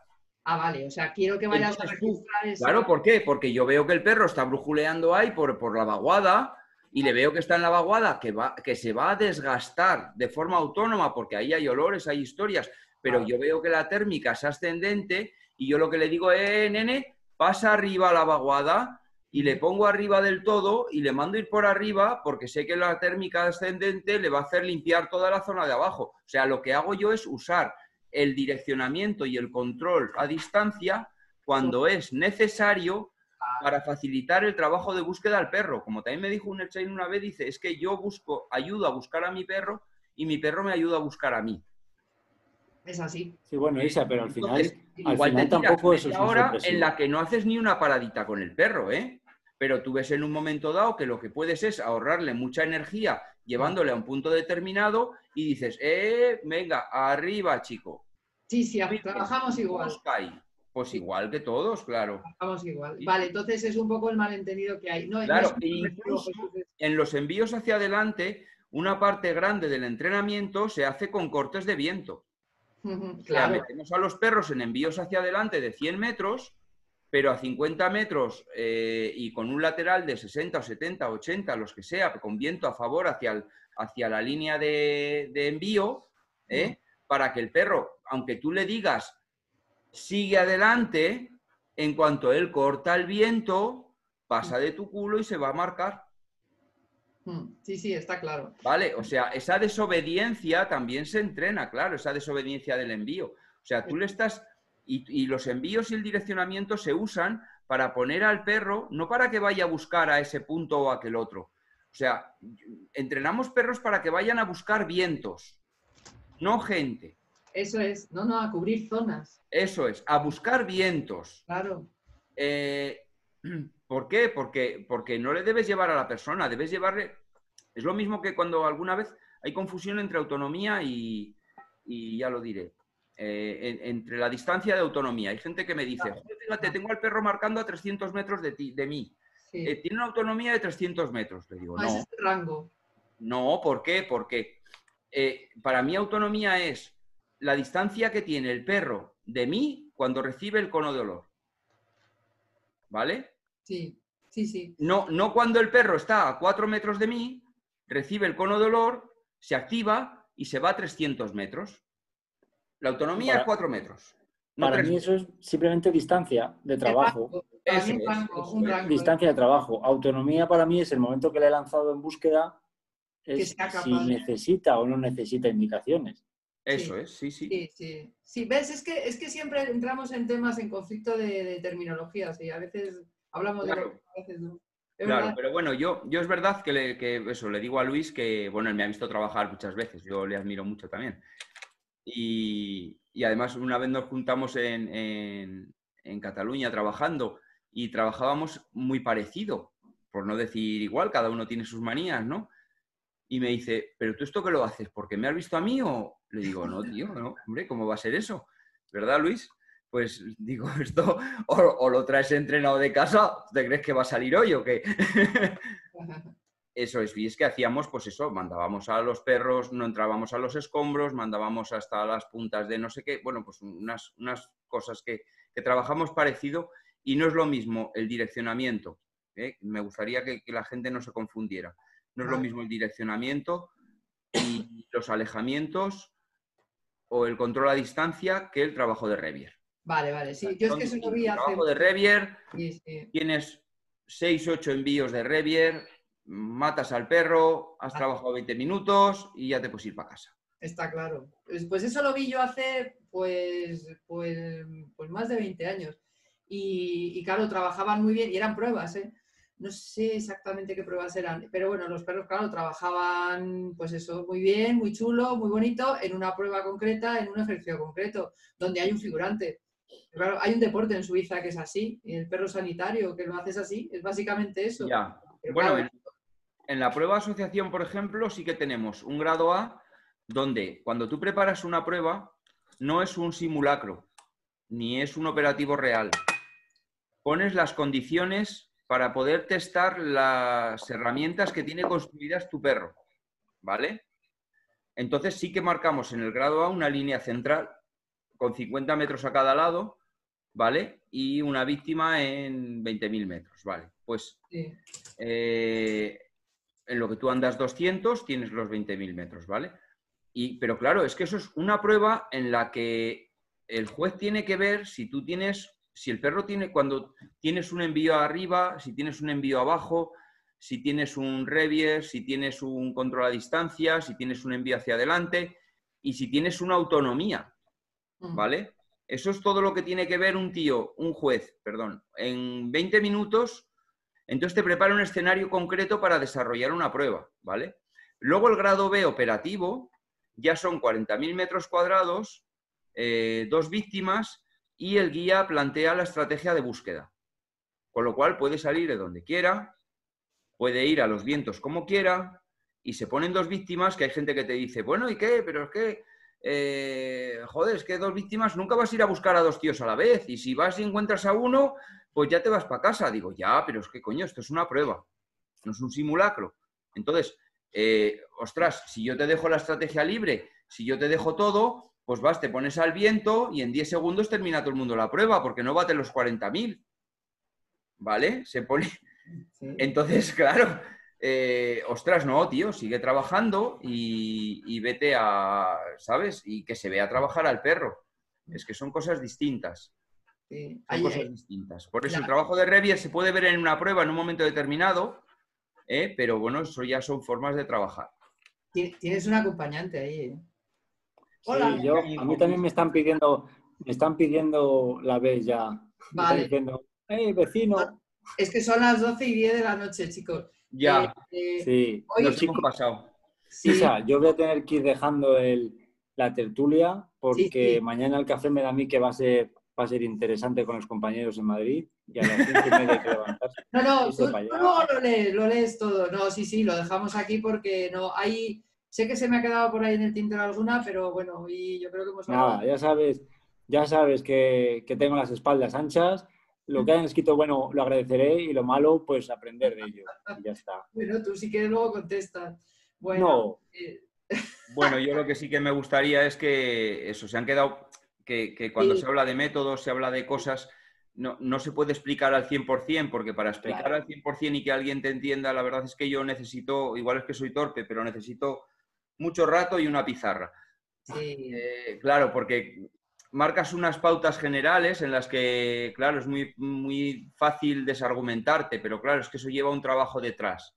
sí. Y, y bueno, pues eh, espero que nadie haya, haya malentendido nada. Yo, yo creo que está todo muy claro y yo creo que, que, vamos, yo creo que a nadie le cabe duda a estas alturas que la obediencia es una cosa muy necesaria. Otra cosa es que podamos eh, debatir en cuanto a si es este tipo de pruebas, este otro tipo de prueba, tal. Eh, hemos hablado muy poco de los perros de estupefacientes, Jesús, y yo debo decir, y lo voy a decir en público, que eh, ayer o anteayer, bueno, no voy a decir el día, un día he subido un vídeo de perros policiales, no voy a decir tampoco de dónde, que no me ha gustado nada. Eh, bueno, era una noticia y había un vídeo de perros en España. Mm, digamos que la actitud de, es que no quiero contar mucho para que no se sepa quién es, pero bueno, que la actitud, digamos, de los guías con sus perros, eh, de perros detectores, ¿vale? Policiales detectores, me pareció bastante penosa, porque esa base de, el sentado, esa base, ya sabemos, ¿no? De según llegas, tasca, eh, tironaco para arriba, yo creo que a estas alturas de la vida eso no es obediencia ni en nada. No, no, no, no, eso no es No, obediencia, no es lo, lo hemos hablado bastante ya. Claro, Al final entonces, es eh, gente que que es la única manera de construirlo es esa, pues ya está. Eso hay que acabarlo. Yo creo que eso Sí, a mí me gustaría que lo que debería quedar aquí. O sea, Pero para es, verdad que no aporta nada al perro. Y, y es verdad que por eso, por eso es bueno y, es- y hay que defender la obediencia. Porque Sí. cuando te ves en una situación en la que tienes que usar esas cosas, o la tienes construida o es a tirón de correa. sí. mira, ahí estoy de Después acuerdo. de tirón de correa, te vas al escenario y que busque estupefacientes o busque explosivos. Y tienes ya el 40% de perro. Pégale tres tirones más y lo tienes que guardar en el chenil. Además, es que no, es que lo que habéis hablado y lo que es que es así, es que es una realidad.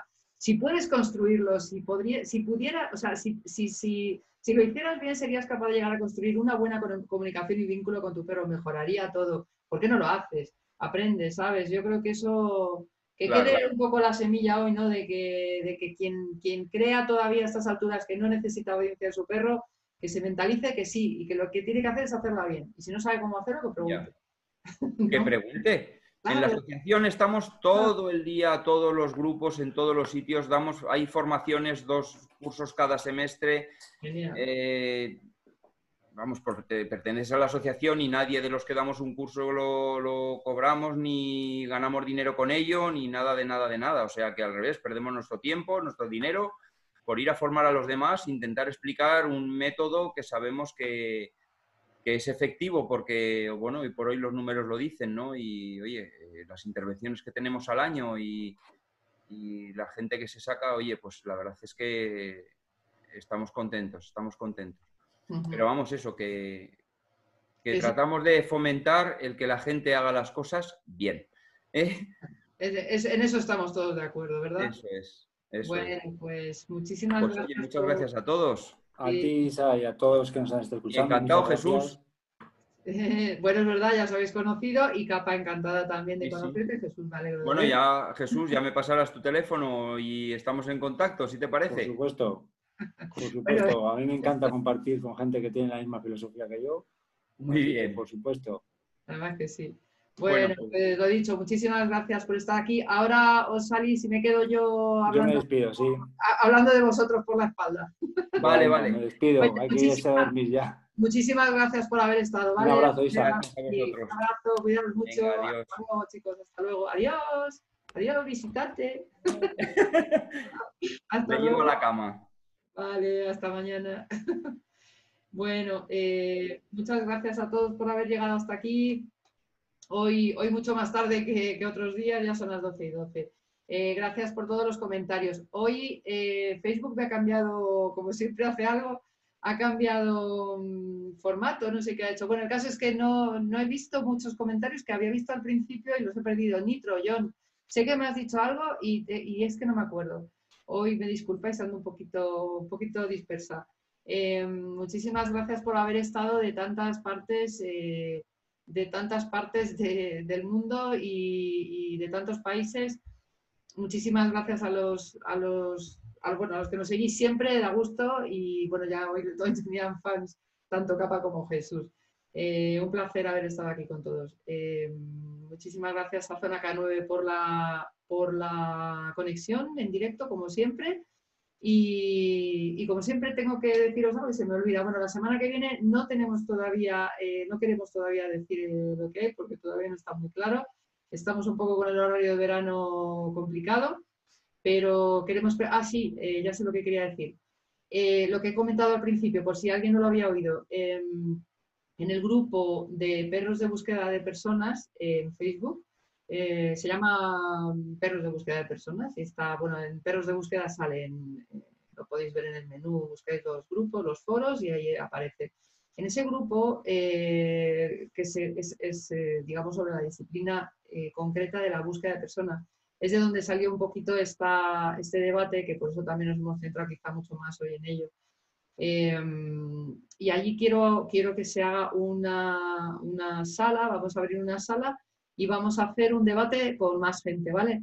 Eh, entonces sí eh, se va a poder, o sea, se va a poder apuntar cualquiera, pero vamos a tener que poner una serie de parámetros porque si no es imposible. Tenemos que ver todavía dónde va a ser, seguramente sea en directo, a lo mejor es en YouTube, eh, pero bueno, lo vamos a hacer a través como esto, a través de Zoom, con retransmisión en directo, no sé si Facebook o YouTube, ya veremos a ver, o en el grupo en privado, no lo sé todavía. Yo me gustaría hacerlo en abierto porque creo que es un tema interesante. Entonces, todos los que habéis estado hoy por aquí hablando, vais a poder, vais a poder hablar vosotros. Vais lo vamos a hacer, vamos a hacer una prueba a ver qué pasa. Eh, eh, María José Rico, que dices que, si se puede ver en diferido, sí, se puede ver totalmente, eh, vamos, lo vais a poder ver cuando queráis porque esto se queda grabado. Luego lo vamos a grabar en YouTube, este, esta, esta grabación, este directo y en nuestro canal de YouTube, en Tertulias Caninas, que podéis encontrarlo en YouTube, Perros de Búsqueda, Tertulias Caninas, ahí lo tenéis todo. Si, ponéis en Google Tertulias Caninas ya sale todo lo que tenemos. Eh, también os podéis escuchar eh, los audios en eh, Spotify, bueno, en todos los sitios donde tienen podcast. Mm, bueno, que vamos, que lo, lo vais a poder ver cuando queráis. Muchísimas gracias por estar hasta aquí y buenas noches y bueno, buenas noches ya a todos porque ya es muy tarde. Y gracias. Hasta otra. Chao.